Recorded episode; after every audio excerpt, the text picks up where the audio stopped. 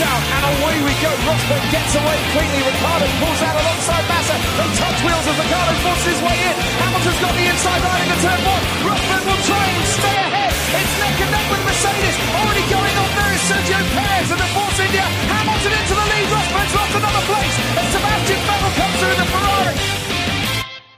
Bonsoir et bienvenue dans le 30e épisode de la 9e saison du service après-vente de la F1 qui reviendra ce soir sur la course du Grand Prix d'Allemagne 2016. Après un début de saison tonitruant, la F1 est comme tout le monde. Elle a besoin de vacances et avait un peu de mal en fin de, de, ce mois de juillet très chargé.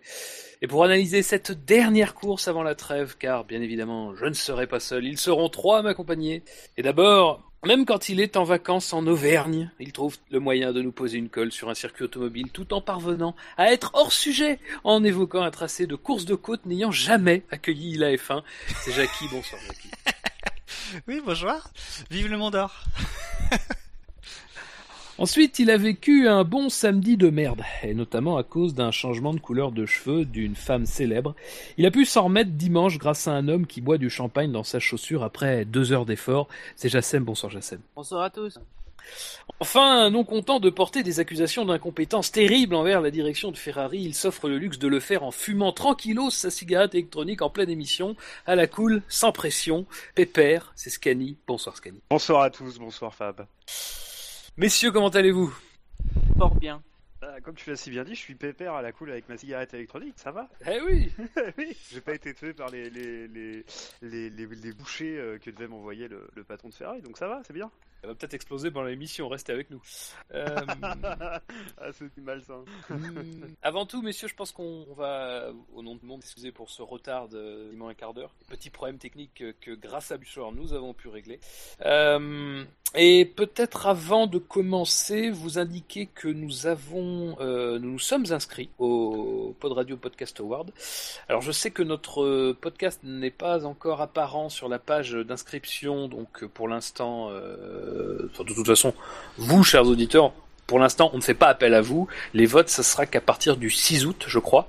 Mais vous inquiétez pas que d'ici là, on vous le rappellera bah, pour vous permettre de voter pour, pour nous et pour bien d'autres podcasts, car c'est aussi un petit peu l'occasion de découvrir de nouveaux podcasts dans des champs, euh, dans, dans des domaines dans lesquels vous n'écoutez pas forcément. Messieurs, alors avant de parler de ce qui nous intéresse, à savoir la course, euh, je vais m'arrêter sur deux petites actus euh, qui concernent 2017. Alors, je pense que vous n'êtes pas sans savoir que aujourd'hui débutaient les tests des pneumatiques 2017 euh, avec quelques photos qui ont euh, qui ont été diffusées par Pirelli euh, des tests qui se déroulaient à Fiorano avec la Ferrari de l'an passé modifiée pour simuler les niveaux d'appui aérodynamique de la saison 2017.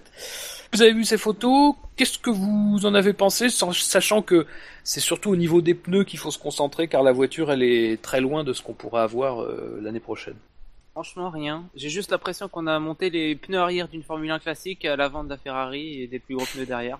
et, et, un plus grand aileron, mais c'est tout. On a vu des photos, quoi. Moi, je pense que ça changera rien du tout, donc. Euh... Bah, on sait pas là. C'est une monoplace modifiée. On, on verra peut-être euh, en 2017, mais on peut pas vraiment en tirer des conclusions vu que c'est juste les premiers essais. Quoi. Non, mais l'idée c'est d'augmenter le grip mécanique, au enfin vis-à-vis -vis de l'aérodynamique, mais on sait très bien que l'aérodynamique va progresser d'un grand coup, euh, étant donné qu'ils vont avoir un peu plus de, de largeur, enfin voilà. Donc euh, je pense que c'est un coup d'épée dans l'eau, le, le, le, ratio, l'équilibre entre le grip aéro et le grip euh, mécanique euh, va pas évoluer dans le bon sens. J'ai regardé un petit peu moi, cet après-midi euh, la course d'Indy euh, d'IndyCar à, à Mid-Ohio. Donc certes c'est des c'est des formules monotypes, mais elles se suivent euh, vraiment. C'est-à-dire qu'il n'y a pas de il y a pas de problème pour se suivre. Ils ont sûrement des des pertes aéro euh, aussi quand ils se suivent de très près, mais pas autant qu'en F1. Donc voilà, enfin, je, je sais, on sait que c'est possible. C'est pas la, F, la, la, F1 ne veut pas y aller, donc euh, voilà, ça va pas changer grand chose. Ouais, je suis pessimiste aujourd'hui. bon, j'ai pas envie d'être définitif. Euh, moi, j'attendrai. Ouais, je, moi j'attends de voir, mais par contre, par, par, contre, je sens bien les, les monoplaces collées, euh, collées sur le sol. Enfin, mais à part ça, bon. Mais est-ce que est, on aura toujours le même problème C'est est-ce que les pneus Pirelli auront toujours un enfin, permettront de, de, de- de tenir, euh, de, tenir le grip euh, sur plus qu'un tour. Euh, C'est pour ça qu'il y a des tests. bah oui, mais il y avait eu des tests aussi pour les premiers pneus, donc euh, ils ont roulé deux ans euh, à préparer les premiers pneus Pirelli quand ils sont arrivés. hein. Oui, mais ils ont là, c'est juste une question de taille. Euh, Pirelli entrait en F1 il y a en 2011, donc euh, on n'est pas dans le même contexte. Non, non, non, Donc, on n'est pas dans le même contexte, mais les pneus qu'il y a aujourd'hui, euh, qui ne permettent pas de rouler euh, euh, à fond en course, ce qui fait qu'on est à 15 secondes, enfin j'exagère 15 secondes d'étang, mais on est à euh, 10 secondes euh, euh, avec le plein et alors et ils peuvent pas ils peuvent pas attaquer, sinon ils mettent le pneu dans une fenêtre de température qui est trop élevée et du coup bah, ça ne, ça ne permet plus de, rouler vite et on a perdu le pneu. Ça, ce genre de problème-là, il- s'il le résout, s'il le résout pas euh, euh, avec les, les, les, les peu de tests, enfin, il, risque pas de les résoudre avec le peu de tests qu'ils ont, qu'ils font aujourd'hui euh, sur le, sur le, avec Ferrari ou avec une autre, enfin, peu importe, mais c'est pas avec une journée de test qu'ils vont ré- réussir à, à, à gommer ce problème-là qui est, qui existe depuis qu'ils sont là, quoi. C'est ce qu'on leur demande, hein, comme d'habitude. C'est ce qu'on leur demande, mais je crois que là, ça a changé depuis, euh, enfin le, le- sur le pour 2017, ils ont changé un petit peu le, le cahier des charges. hein. Ils, sont, ils, ils ne veulent plus de pneus euh, qui sont, euh, Oui. hein, donc ils ont. Ah oui, non, mais ça, tout à fait. Mais euh, là, depuis 2011, on- ils ne font que ce qu'on leur demande. Et on peut, on peut faire des reproches à Pirelli, mais Non, non, non, sur ce plan-là, ça, je suis d'accord, mais pour 2017, ils seront pas beaucoup d'essais. Enfin, quelques Plus dizaines. que pour les années précédentes, malgré tout. un peu plus que pour les années précédentes, mais c'est pas en avec ce peu d'essais que, enfin, j'ai j'ai j'ai pas une confiance énorme dans Pirelli euh, sur la capacité qu'ils auraient d'arriver à faire un pneu qui tienne euh, qui tienne la dégradation, qui tienne la la la, la le nombre de G que qu'encaisse une une F1 euh, en course avec le avec l'essence, euh, j'ai du mal à y croire en fait. Donc espérons hein, mais euh, je vois pas ça comme ça. Et toi, Scani, t'en penses quoi de ce que t'as vu? Euh, sincèrement, pas grand chose. C'est euh, des tests de précision. Le package aéro est pas là, donc ça va être. Enfin, on n'aura pas de données, on ne pourra pas vraiment analyser. Moi, je trouve ça joli. Je trouve ça, je trouve ça plutôt. euh, Enfin, parce que honnêtement, pour moi, ce qu'on peut juger aujourd'hui, c'est juste l'aspect euh, esthétique, euh, et je trouve ça joli. Voilà, c'est un peu tout. Donc, c'est plutôt une analyse de grosse qualité, comme tu peux le voir. mais non, mais après, bah. Moi, ce qui me fait très peur, c'est ce que nous avait dit euh, euh, Julien Febro quand il était venu dans, notre émission. Euh, c'est que les simulations montrent des vitesses de pointe à 300-310 km/h, euh, quand aujourd'hui on est à 350-360. Moi, c'est le seul point sur lequel je suis un tout petit peu inquiet sur ces pneus. Sinon, pour moi, c'est bien. On, va récupérer des voitures larges, euh, des gros pneus. voilà, ils se dégagent un peu de puissance. c'est bien. Voilà, esthétiquement, ça va être joli. Maintenant, faut voir ce que ça va donner au chrono. En course plutôt. Que bon, les chronos, moi, euh, si je me si je m'emmerde en course, euh, mais que les monoplaces elles vont 10 secondes plus vite, euh, bon, je m'en fous un peu moi des 10 secondes. euh, plus mais sauf que pour aller 10 secondes plus vite, va falloir la tenir. Enfin, c'est ça aussi, quoi. Ouais. Avec la philosophie des pneus Pirelli de 2016, on est, c'est sûr que ça tiendra pas.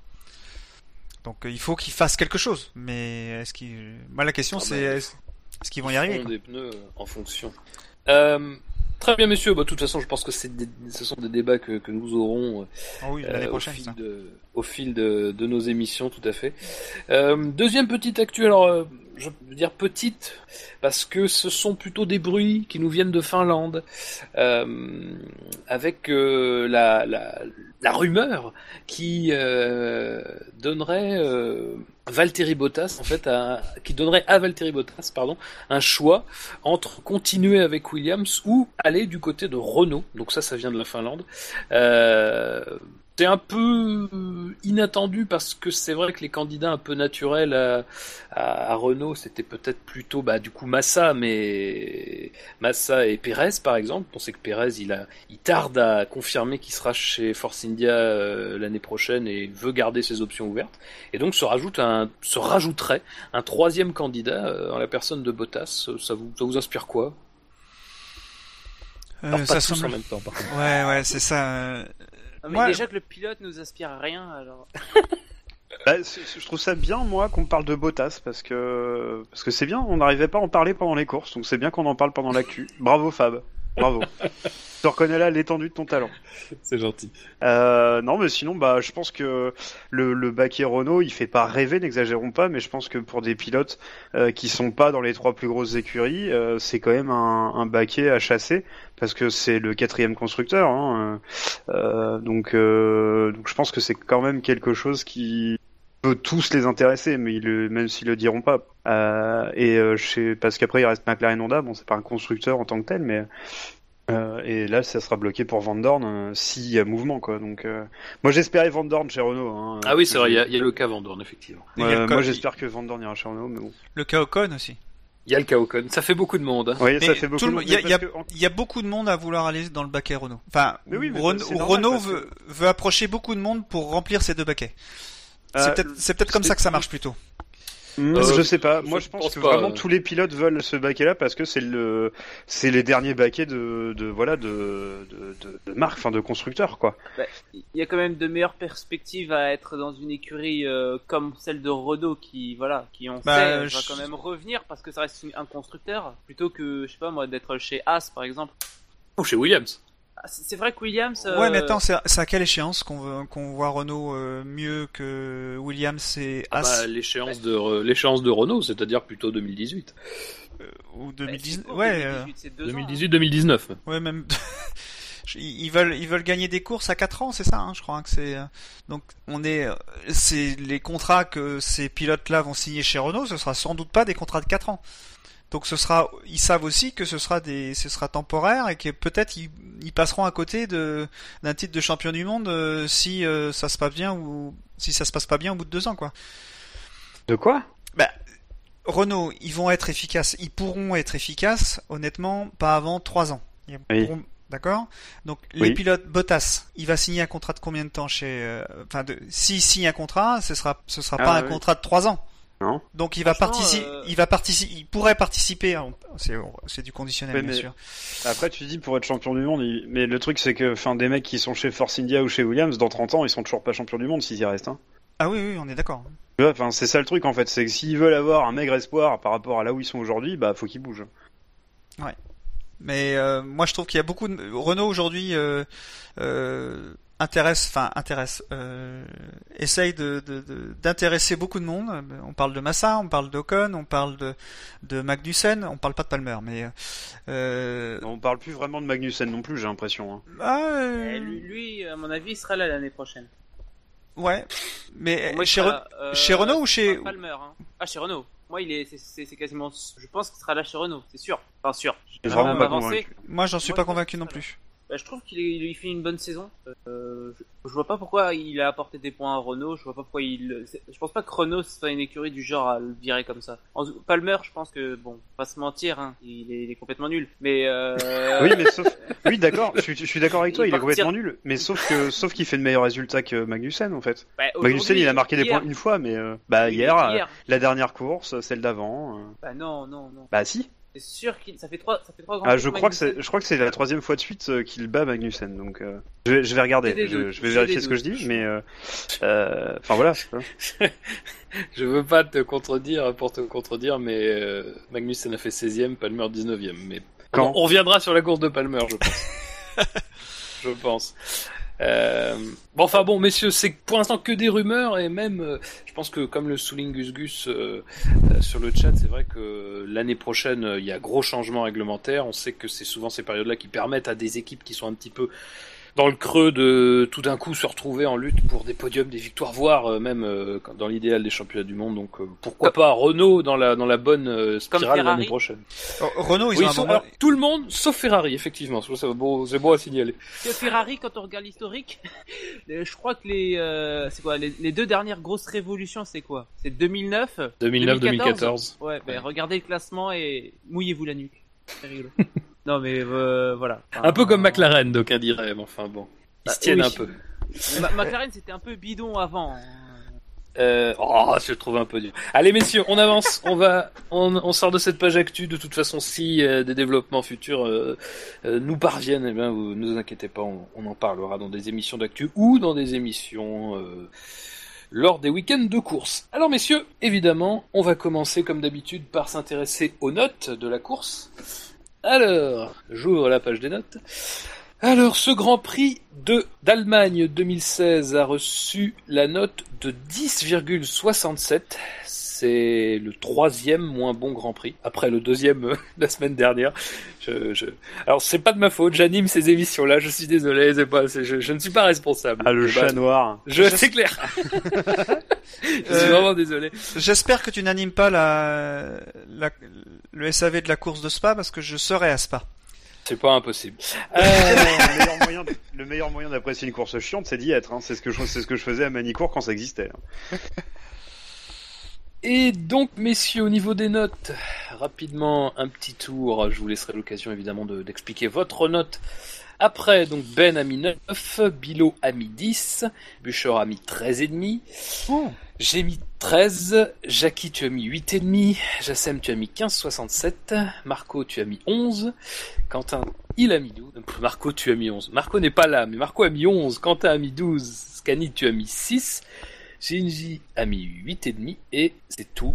Et du côté du public, euh, nous avons eu 48 votants, on vous remercie. Vous avez mis une note moyenne de 10,20, euh, ce qui est votre deuxième moins bonne note, puisque vous aviez mis quand même 11,05 au Grand Prix de Hongrie. Alors, euh, prenons dans l'ordre. Jackie, tu as mis 8,5. Peux-tu peux-tu nous expliquer? Alors, euh, j'ai trouvé le Grand Prix euh, presque aussi chiant que le Grand Prix de Hongrie. Euh, Oui. Donc, j'ai mis, je dis presque parce qu'il y a eu quelques quelques petits trucs qui étaient intéressants et donc du coup j'ai mis un peu plus. Mais c'est honnêtement, j'ai je l'ai regardé en deux fois. euh, j'ai failli m'endormir devant. euh, bon, c'est le c'est le critère. hein. Quand tu commences à t'endormir de- devant, tu mets en dessous de 10. Ça c'est c'est bah, c'est comme ça que je note. Et euh, la fin était un peu mieux que le début, mais c'était vraiment pas passionnant. Quoi. Moi, je, je- un bon Grand Prix, c'est quand euh, il y a plusieurs pilotes qui se battent pour la victoire ou au pire pour la deuxième place. Là, c'était vraiment pas le cas. Quoi. D'accord. Euh, tu as mis 15,67, c'est la meilleure note, d'assez loin. Euh, Peux-tu nous expliquer? Euh, Ricardo? Sans citer Ricciardo, c'est ça qui serait fort. je vais pas vous mentir. Ça a beaucoup joué dans la note. Ah bah oui. C'est environ 5 points. non. Euh, non, mais moi, je, Il y a un bonus de plus 5. alors, je vous cache pas que euh, j'ai mis ma note il y a 20 minutes, 30 minutes. Je savais pas trop quoi mettre. Moi, j'avais plutôt bien apprécié la course. Euh, Il y a eu quelques, euh, quelques, il y a des, des stratégies décalées. C'était plutôt intéressant. C'est vrai que ça- j'ai mis ma note en écoutant ma note. Je me dis que j'ai un peu été, j'ai été peut-être un peu trop gentil. Mais euh, voilà quoi. J'ai, voilà, j'ai mis un bonus pour- parce qu'il y a un super podium de Ricardo et puis c'est la fête et puis c'est, c'est génial. voilà. Je m'en fous de l'objectivité. C'est Ah. Bon, après, t'as mis 15,67, euh, Bûcher a mis 13,5, j'ai mis 13, hein, on n'est pas non plus... Oui, non mais euh, c'était, moi j'ai bien aimé, voilà. En plus, il y a eu un petit suspense à la fin pour les, dernières places, enfin, les dernières places pour les points avec euh, Button et, C'est vrai. et Alonso. Enfin, c'était plutôt intéressant. Enfin, moi j'ai plutôt aimé euh, cette course, voilà. Hormis, voilà, évidemment, j'ai quand même boosté la note un peu, quoi. Je le reconnais. C'est bien, c'est tout à ton honneur. Et Scani, je me tourne vers toi car tu, as, tu es celui qui a mis la pire note. Donc là, on a, c'est bien, on a, on a les deux extrêmes. Euh, tu as mis 6 donc. Euh, oui, j'ai mis 6 parce que je me suis ennuyé. Tout m'a ennuyé dans ce Grand Prix. Le départ m'a ennuyé. Euh, me privé d'une bataille. Euh, derrière, c'était pas plus serré que ça. Bon, il y a vaguement un épisode sur lequel on reviendra tout à l'heure, mais bon, euh, voilà, bon, c'est bien, ça fait écrire. Pas de hein. spoil, pas de spoil. Voilà, j'ai pas fait, j'ai pas fait. Euh, et comme moi, je supporte pas spécialement de pilote, bah, je peux pas me réjouir ou ça peut pas m'énerver. Et juste, bah, je suis, j'étais tellement frustré à la fin de la course euh, de rester là-dessus et que je vais rien avoir à mettre sous la dent pendant un mois que bah je suis vraiment déçu de ce que j'ai vu quoi. Donc c'est ça qui explique euh, ma, ma note. Les commissaires étaient nuls, le départ était nul. J'ai trouvé la course vraiment pas très intéressante. Donc voilà. Et il va et on n'a rien à se mettre sous la dent pendant un mois. Alors ça, ça m'énerve. Tu, dis- tu dis, tu dis que tu, tu n'as pas de pilote, donc tu peux pas te réjouir. À l'époque où tu avais des pilotes, tu pouvais pas vraiment te réjouir non plus. Ah, je savais que t'allais Hein je voudrais pas, je voudrais pas placer un coup de couteau, mais un je le fais quand même. même. Hein, je crois Ouais, qu'on mais- appelle ça un backstab. Hein euh, C'est salaud. Non, c'est salaud. Mais euh, il y si, avait, alors, il y avait euh, Jacques quand même. Jacques, il a en bien 96, commenté là. 97, euh, voilà. Et bah, ah oui, bah c'est lui qui m'a maintenu éveillé à peu près. Et tu sentais qu'ils s'emmerdaient les deux d'ailleurs un peu aux commentaires. Mais Ouais, bon. il y, a eu- il y a eu des blancs à un moment. Oui, oui, oui. oui. Et euh, c'était enfin, pas des, c'était pas des on-board pourtant. C'était- C'était pas des médiums, tu veux dire. euh, bah, très bien, messieurs. Bah, merci pour vos explications. Euh, on va pouvoir passer à- au cœur de notre émission, évidemment, le quintet plus ou moins. Euh, alors, donc, Et on pourquoi a dit à mis l'heure 13, toi 48 vo- 48 Oui, c'est vrai euh, ça. Et oui, Ouais, Fab, pourquoi t'as mis 13 Pardon. Alors, euh, oui, je- je-. Bah ouais, attends. euh, alors, Alors, j'ai mis 13. Euh, un peu comme Jackie, hein, même réflexion, j'avais mis 12 en Hongrie, donc je mets 13 en, en, en Allemagne, tout en justifiant par le fait qu'il y avait, il y avait plutôt des luttes qui étaient, qui étaient assez euh, homogènes sur toute, le, sur toute la durée de la course. Alors euh, c'est pas non plus, euh, on est bien d'accord, c'était pas le Grand Prix de l'année, mais bon, c'était pas. Il y avait des petites touches qui nous permettaient d'un petit peu avoir toujours de, de l'attention, de l'attention, l'attention accaparée. Voilà, c'est tout. Euh, ce manque d'objectif. euh, oh bah, Non mais c'est normal. euh. Hamilton est Hamilton est premier. euh, c'est pareil que toi quoi. Ah mais alors là, moi je vous trouve salaud parce que euh, je mets pas plus. euh, j'ai mis mes pires notes quasiment. Ah non, pas, pas tout à fait. Euh, euh, non mais bon voilà. Non non mais ça. Allez messieurs, le quintet, le quintet plus ou moins, 48 votants et euh, comment vous dire? Il y a des fois c'est pas serré. Là c'est plutôt assez serré avec euh, mais bon. On y reviendra plus tard, mais c'est surtout au niveau du, du quintet mou qu'il y a, quelque chose. Il y a, visiblement, du mal à se décider sur euh, qui mettre où.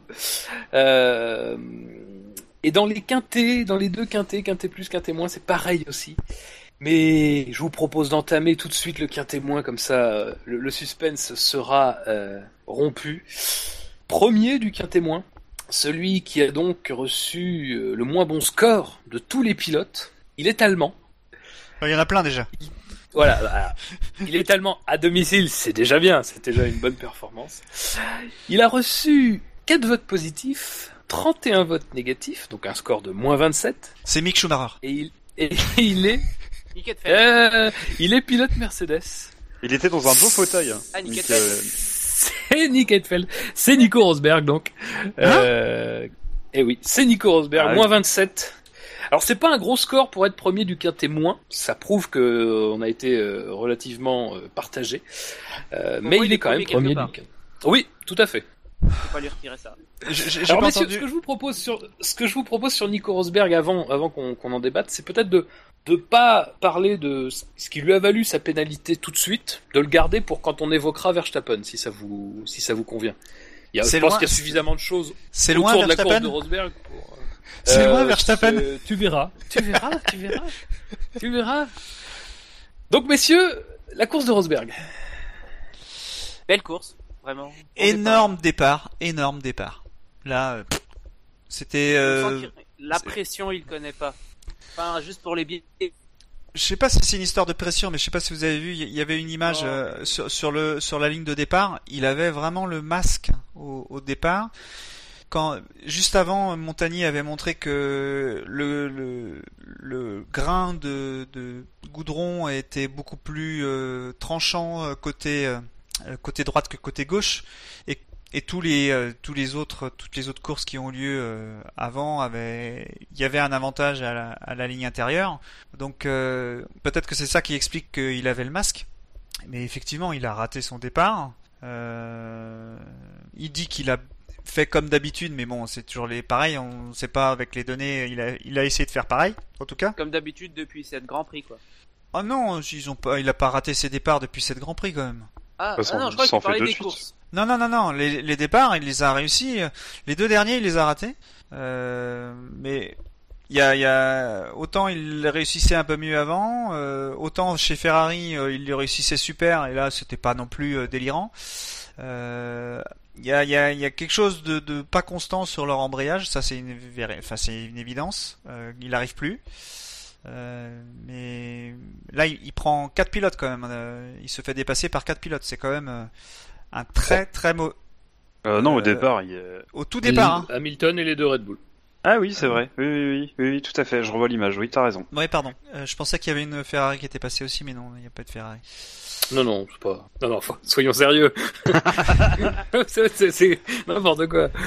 Mais en tout cas, euh, c'est euh, c'est- enfin, c'est rare qu'on perde en étant en pôle, autant euh, autant en F1 quoi. Autant c'est arrivé à Pierre Gasly, euh, encore plus, encore plus pire d'ailleurs. Euh, autant en F1, c'est assez rare de perdre autant euh, quand on est en pôle quoi. Et Et là, euh, évidemment, ça, ça, ça joue sur sa course quoi. hein. Clairement. euh, Moi, j'ai peut- pas, j'ai pas, j'ai pas réussi à comprendre comme Jackie si c'était la pression ou si c'était vraiment le côté de la piste qui avait merdé quoi. Bah, Il y avait vraiment une incidence énorme. J'ai pas compris non plus. euh. c'est Ricardo qui était trois au dé- euh, sur la ligne, qui était troisième. Lui, il a bien réussi son départ. Hein. Ouais, ouais. Donc, Ouais, mais il se euh, fait manger par Verstappen quand même. Il perd quand même une place lui aussi. quoi. Il se fait manger par Verstappen parce que Verstappen euh, passe à un endroit où Il respecte parfaitement les limites de la piste. Je vois pas de quoi tu parles. Non, non, mais il respecte les limites de la piste. C'est pas ça. C'est que euh, il garde de la vitesse à l'extérieur, comme souvent à Hockenheim. Il faut rester à l'extérieur. Il faut pas prendre la corde. Euh, et il utilise, enfin, il utilise cette euh, cette ligne, euh, on va dire, un peu plus rapide à, sur ce virage numéro 1. Et ça marche souvent. Hein. Euh, Avant, les, les pilotes, ils, pa- ils passaient même carrément dans, à l'extérieur de la piste pour euh, pour euh, relancer leur voiture. Donc c'était pas, euh, c'était pire Oui, encore. Ricciardo fait, un... Ricciardo fait un très bon départ. euh, le seul problème, c'est qu'il doit contourner Rosberg, quoi. Voilà. D'ailleurs, j'espérais un bon départ de Rosberg. bah oui, quand t'es situé à l'extérieur et que t'es obligé de faire un contour, bah ouais, tu perds une place. Mais bon, c'est c'est Mais- vrai que c'est- c'est- Alors après, il y a ce mauvais départ, mais il a quand même l'occasion de très vite reprendre une position sur Ricciardo. Euh, il n'y parvient pas. Non. Très belle défense de Ricciardo d'ailleurs. Non mais c'est la Mercedes, elle est dès qu'il y a quelqu'un devant dès qu'il y a quelqu'un devant elle, elle est pas capable de ça rentre pas dans les bons dans les bons trous et euh... et du coup elle a elle a elle arrive pas à emmener était- autant de grippe quoi. Il était pas très loin. Il était pas dans les échappements de Ricciardo. Il était côte à côte avec Ricciardo en entrant dans le stadium, par exemple. C'était une défense de main de maître. Alors je me souviens plus de cette partie-là mais euh, je devais sûr. dormir. C'est dans le premier tour en fait. Ah oui d'accord. C'est dans la dans la lignée. Ah parce que le départ. le- Alors je, je vais prendre un peu de. C'est vrai que le départ est évidemment euh, déterminant dans le reste de sa course. Euh, malgré tout, il y a cette première opportunité là. et ensuite, euh, il est jamais inquiétant sur les Red Bull finalement. Il l'est qu'une fois, mais on en reparlera plus tard. Ouais, voilà, c'est ça. Et euh, donc il prend sa pénalité aussi, sa pénalité qui est une pénalité de 5 secondes, mais bon, mais Mercedes a visiblement des petits problèmes de chronomètre, donc euh, du coup ça a été une pénalité de 8 secondes, et en plus l'arrêt était pas bon, donc ça a fait 12 secondes d'immobilisation. Euh, bon, à partir de là, il est reparti trop loin pour espérer quelque chose, mais son rythme était pas non plus formidable après, hein. après le départ j'entends. Ah non non, euh, c'est la Mercedes, faut qu'elle soit toute seule hein, et après elle trace.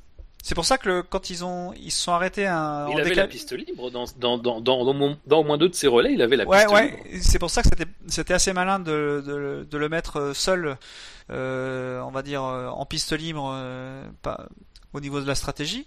Et comme ça, il a pu il a pu tracer, mais assez rapidement, il a stagné. En fait, c'était il était en pneu rouge, je crois. Et euh, assez rapidement, il a stagné. Et euh, derrière, les deux Red Bull ont, ont repris euh, quand euh, quand il a vu ces 5 secondes de pénalité. On se disait tiens il a il a plus que 5 secondes, ça va ça va le faire. Et puis euh, après euh, parce qu'il avait un gros rythme au départ, hein, il traçait vraiment fort. Mais c'est ce qu'on disait, c'est ce que je disais tout à l'heure au, au début de au début pendant les actus. Euh, bah, quand tu emmènes ton pneu euh, avec trop de température, après il est il est brûlé et il n'a- il n'arrive plus à redescendre et tu n'arrives plus à, à générer suffisamment de de, de, pour, euh, pour pouvoir tenir tes temps quoi. Et du coup bah, les, deux Red Bull ont fini par euh, recoller un petit peu en dessous de 5 secondes mais pas beaucoup plus. Mais le fait est que quand il s'est arrêté, ah bah là il, il était trop loin quoi. Je, je, co- je continue à croire que c'est quand même un peu dur de, de lui mettre au- aussi, euh, aussi loin. Euh, je l'aurais bien vu, je l'aurais bien vu dans le quintet mou, mais, mais c'est, euh, je peux comprendre aussi ça. C'est, Après, ça, disons que sa, sa mauvaise course a quand même été visible, quoi. ah oui, oui.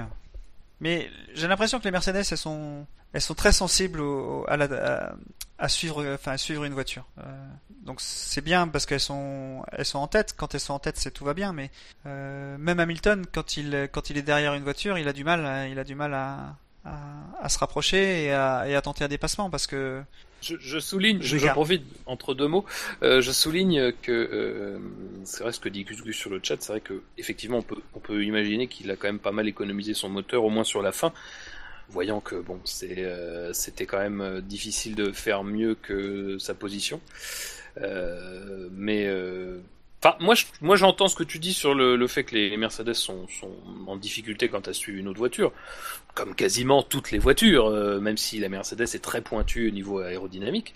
Euh, mais euh, sur cette course-là, je pense pas que c'est tellement ça qui pose problème.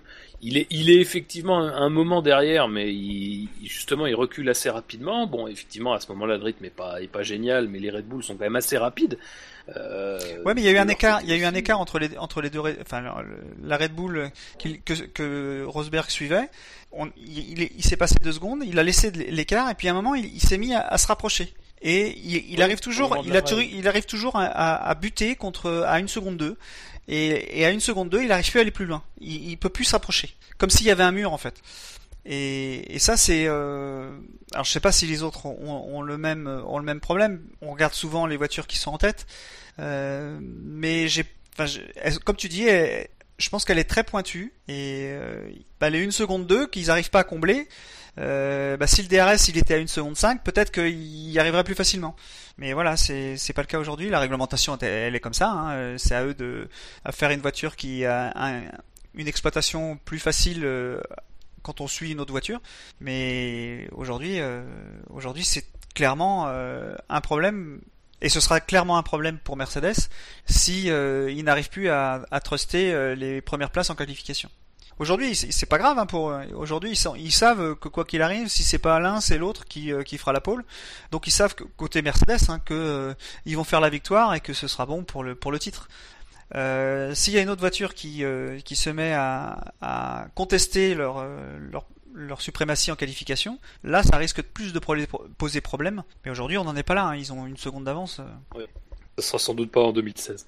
Euh, Jassem Scani, quelque chose à rajouter sur la course de Rosberg? Je trouve ça un poil dur quand même, mais bon.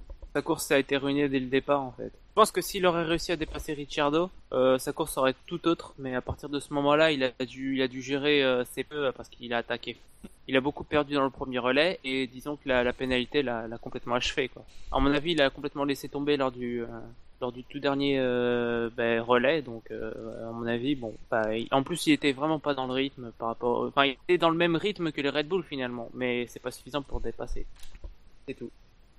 Et donc, euh, il accuse euh, maintenant un retard de 19 points euh, au championnat. Après, on répète un peu ça, mais c'est la dure réalité. Après avoir mené de 43 points au soir de l'Espagne.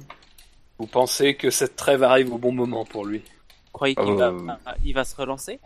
Moi, j'ai pas changé d'avis. Hein. Ce sera Hamilton qui, qui sera champion et, euh, et Rosberg a perdu le championnat justement en Espagne. Donc. Euh... Non, mais l'année prochaine, il laissera 5 ou 6 victoires d'affilée parce qu'il a, il a besoin de challenge Hamilton en fait. Là, il a pris, il a encore pris un, un, gros gros coup sur le casque Rosberg. Moi, je le vois pas se relever, mais bon. J'espère me tromper, cela dit, mais je vois pas. Bah, c'est Montagny, je crois, qui disait qu'il avait une toute autre attitude par rapport à l'année dernière. Il n'était pas du tout abattu, bien qu'il ait eu des épreuves. Euh, moi je reste, euh, bah, je pense aussi comme toi, Scani, que euh, maintenant l'avance est importante, mais n'oubliez pas qu'il va partir dernier, probablement à Monza, en changeant deux ou trois fois de moteur pour avoir trois moteurs neufs. moi, enfin, il va à Monza, même si c'est un circuit où on peut dépasser. partir dernier à Monza, c'est pas non plus, tu vas pas terminer premier, hein, c'est pas possible. Hein. Je peux me tromper, mais euh, je m'attends pas à ce que à ce, qu'il termine premier. Euh, donc euh, donc les plus 14 points d'avance ou 15 points d'avance qu'il a là. Euh, 19. 19 voilà. Euh, ils vont ils vont être enfin ça va se resserrer aussi à Monza. après qu'est-ce qu'il va faire à Spa? Spa normalement c'est le terrain de jeu de de, Kimi. tout le monde d'ailleurs, mais je, je, je, je sais pas si, euh, si Rosberg peut se peut peut, en- peut s'en sortir. Il faut qu'il trouve quelque chose euh, où il a un avantage par rapport à Hamilton, un avantage euh, psychologique sur. euh, là, on est dans une guerre psychologique. Là, c'est une histoire de confiance et je sais pas où. où, où Rosberg a perdu sa confiance, mais en tout cas, on sent, on sent bien que depuis cette course, bah voilà, il l'a plus quoi. Très bien, messieurs. Eh bien, je vous propose de passer au deuxième du quintémoin. Deuxième du quintémoin qui est un habitué, un habitué. Il pilote euh, une voiture jaune. Une voiture jaune, évidemment, une Renault. C'est Jolion. Jolion Palmer, moins 22 points. Deux votes positifs quand même, 24 votes négatifs. Qui a terminé 19ème après être parti 14ème. Euh, une course assez vite euh, pliée, puisque Oui. il accroche Massa au virage 2, donc là, à partir de là, je crois que la messe était dite, mais euh, Bah, il l'a pas accroché. Enfin, c'est juste qu'il a, il a tapé un petit bout, quoi. Mais je sais pas ce qu'il a tapé d'ailleurs. Mais pour moi, c'est le, c'est l'aileron parce qu'ils l'ont changé l'aileron. Euh... Oui. Mais ouais, euh, rien, à- rien à dire de plus. hein. Enfin voilà, il est, il est pas, euh, il est pas là. Enfin, j'ai l'impression qu'il est pas là, lui. euh. Il est là pour faire le nombre. Il a un contrat en béton, peut pas être sorti. Voilà. Il fait sa course sur une voiture de l'année dernière. C'est normal qu'il soit loin. Hein. Kani, Jassem, quelque chose à ajouter Euh, bah oui. Euh, précise un peu ce que je disais tout à l'heure où euh, Palmer était pas spécialement ridicule contre Magnussen. J'ai dit que j'allais vérifier ce que j'avais dit et je suis allé le faire en effet et euh, euh, en considérant que quand ils abandonnent, euh, ça fait la même chose, bah il a quand même battu trois fois de suite avant ce Grand Prix justement. C'est voilà donc. il- juste, euh, je voulais préciser par rapport à ce que j'avais, euh, par rapport à ce que j'ai dit tout à l'heure. Euh, pour Palmer, euh, est-ce que quelqu'un l'a vu à la télé à part quand il cartonne Massa? Mais euh, sinon, on rien, on l'a pas vu. En même temps, c'est un peu normal hein, puisqu'il semble l'avoir fait. Il me semble qu'il a fait un beau dépassement à un moment, mais je me, j'en suis On pas l'a vu pour l'arrêt au stand finalement. C'est, Mag- c'est Magnussen qui s'infiltre bien là, mais euh, je, je vois pas Ah ouais, c'est ça. euh, faire C'est-. Magnussen. Je crois que tu confonds avec Magnussen. Ouais. Ouais, ouais, je comprends. Mais on l'a vu quand il fait son arrêt, ouais, t'as raison, et puis c'est tout. Euh, donc euh, bah c'est comme d'habitude quoi, c'est-à-dire que bah, les pilotes qu'on nous montre pas, c'est toujours un peu dur de juger leur course. Après bah le résultat euh, c'est celui qu'on connaît, hein, et point. Euh, avec avec un accrochage qui était quand même très dispensable au deuxième virage quoi. Troisième virage. Oui, avec au stand en plus qui est très long. Mmh. Mais non, c'était à l'épingle. C'est pas Oui, donc c'est le troisième virage. Ah non, non, il y a plus Euh, de virages que ça. Non, c'est au virage 2, je crois. C'est au virage 2. C'est c'est Alors, pas en plus l'épingle. de ça, il fait un, il fait un gros plat sur son pneu qui le, qui l'handicape aussi. euh. Oui, Par parce la qu'il disait qu'il a, il arrivait à peine à voir là où il allait. Ouais. Quoi. Ouais, ouais. Et je Ah, veux bien le croire parce que il reste, il reste longtemps bloqué son pneu. ouais, ouais, ouais. Jassem? Euh, J'ai absolument rien à dire sur sa course. Eh bien, c'est très bien, ne disons rien. De toute façon. Euh... Eh ben, on passe au troisième. Alors, je suis pas sûr qu'il y ait énormément de choses à dire non plus sur le troisième. Euh... Peut-être pas forcément que sur sa course, en tout cas. C'est un pilote Toro Rosso. C'est un pilote Ah. qui prend du Prozac, très certainement, en ce moment même. Euh... Ah, pas qu'à petite dose, je pense. c'est c'est Dan Ilviat. Alors Dan Ilviat qui a marqué comme Palmer moins 22, mais ayant terminé devant, eh bien euh, logiquement on le met euh, derrière dans le quintémoin. Il est arrivé 15e après être parti 18e. Et lui par contre n'a reçu que que des votes négatifs, euh, donc 22. Euh... Alors, euh, bah, je sais pas parce qu'on on sait pas où est euh, où est Carlos Sainz, mais euh, enfin j'ai pas l'impression qu'il a été très ridicule par rapport à son équipier justement cette fois-ci. Non, Euh. oui, en course, ça a été mieux qu'en en qualification. Oui, en alors en qualif il est passé à côté, pire mais, euh... je sais pas, ouais, euh, j'ai l'impression, enfin, euh, j'ai l'impression qu'il a mis Satoru Rosso plus ou moins là où elle devait être, quoi. C'était pas, euh, Oui, je suis assez d'accord avec ça. Ouais. pas une catastrophe industrielle, quoi. Enfin, je sais pas. Pour moi, sa course, c'était pas une course, c'était euh, c'était l'attente de la fin de la course. Quoi. Il- en, en débutant la course, je pense que dans sa tête, euh, il voulait qu'une chose, c'est qu'elle finisse. Donc euh, bon, il n'y a pas grand chose à dire de sa course, hein, on n'espérait Ouais, pas. Globalement, il a- Ouais, mais Il il n'y a a pas plutôt- grand chose à dire des Toro Rosso. Hein. Oui. Et on va Ah avoir, ben, on va avoir moins, en- moins en moins de choses à dire sur les Toro Rosso vu qu'elles ont un moteur qui sont qui est de l'année dernière, qui n'est plus développé et donc euh, l'écart euh, avec les autres euh, motoristes va forcément un petit, tout petit peu grandir et ils vont Oui, encore, ils vont encore avoir moins de, ch- enfin lui en tout cas, il va encore avoir moins de chance pour montrer son talent. Euh, S'il en a un, hein, je, je préjuge pas, mais pour, pour pouvoir aller dans une autre équipe, parce que lui l'année prochaine c'est fini.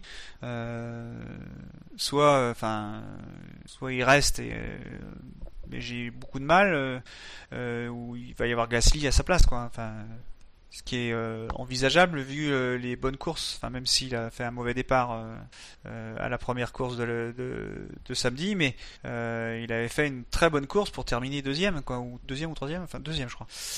Troisième. C'était troisième? Ouais. Bah, avant, d'être, explosé avant que son extincteur explose. Enfin, après, enfin, il est, il Ouais, est, ouais, troisième. C'était troisième et puis il a été déclassé. Mais euh, il fait des courses malgré tout solides, euh, donc euh, pourquoi Il pas. fait des hein. courses solides depuis qu'on lui a dit qu'il y avait personne pour remplacer Gviat, quoi. Bah oui, mais euh, Kvyat à un moment il va dire bon c'est c'est bon. Hein. Je fais pas là, je suis pas. Enfin c'est des compétiteurs, et il est pas là pour faire le nombre. Quoi. Lui il faut qu'il change d'équipe, c'est sûr. Mais euh, où il va aller, c'est mystère. Il est pas chez Renault ça? Il a pas été approché? Je suis pas sûr. Mais c'est vrai que oui, il est pas dans un état d'esprit très bon, même si ça allait mieux quand même dimanche, faut reconnaître. Alors effectivement, Gus Gus le souligne sous le chat, on, compare avec Sainz. Sainz a, a perdu du temps dans un arrêt au stand, donc euh, Viat termine euh, pas très loin de lui, mais ça peut s'expliquer aussi. Enfin, malgré tout, c'est pas. Persiste à- Je persiste à dire que la performance de Gviat est pas si mal dans le contexte non. euh, qui est le sien. Ah non non, mais euh, malgré tout, euh, il a besoin de, de- il a besoin de, de marquer les esprits malgré tout. Il a besoin de faire des courses énormes et euh, il fait une course normale et c'est pas c'est pas suffisant dans, dans, dans le point de vue de sa carrière. C'est pas suffisant. Autre chose à ajouter sur Gviat, messieurs? Nazdarovia Eh bien, je crois que c'est la transition est toute trouvée pour passer au quatrième de notre carte témoin. Avec moins 21. Donc là, vous notez, hein, moins 22, Ah oui, moins 22, moins 21, c'est serré. C'est- serré, ouais. Euh, On se, on se bouscule pour être dans, pour mettre dans le cas témoin. Euh, et c'est quelqu'un qui était déjà dans le cas témoin la semaine dernière. C'est un pilote euh, brésilien. Et c'est notre ami Felipe Massa. Ah ça Felipe ça. Massa, moins 21 points. La traversao du deserto. Tous des euh, grosses courses des Brésiliens. Je sais pas s'ils voulaient aller au JO en avance ou quelque chose comme ça, mais ils ont tous les deux abandonné.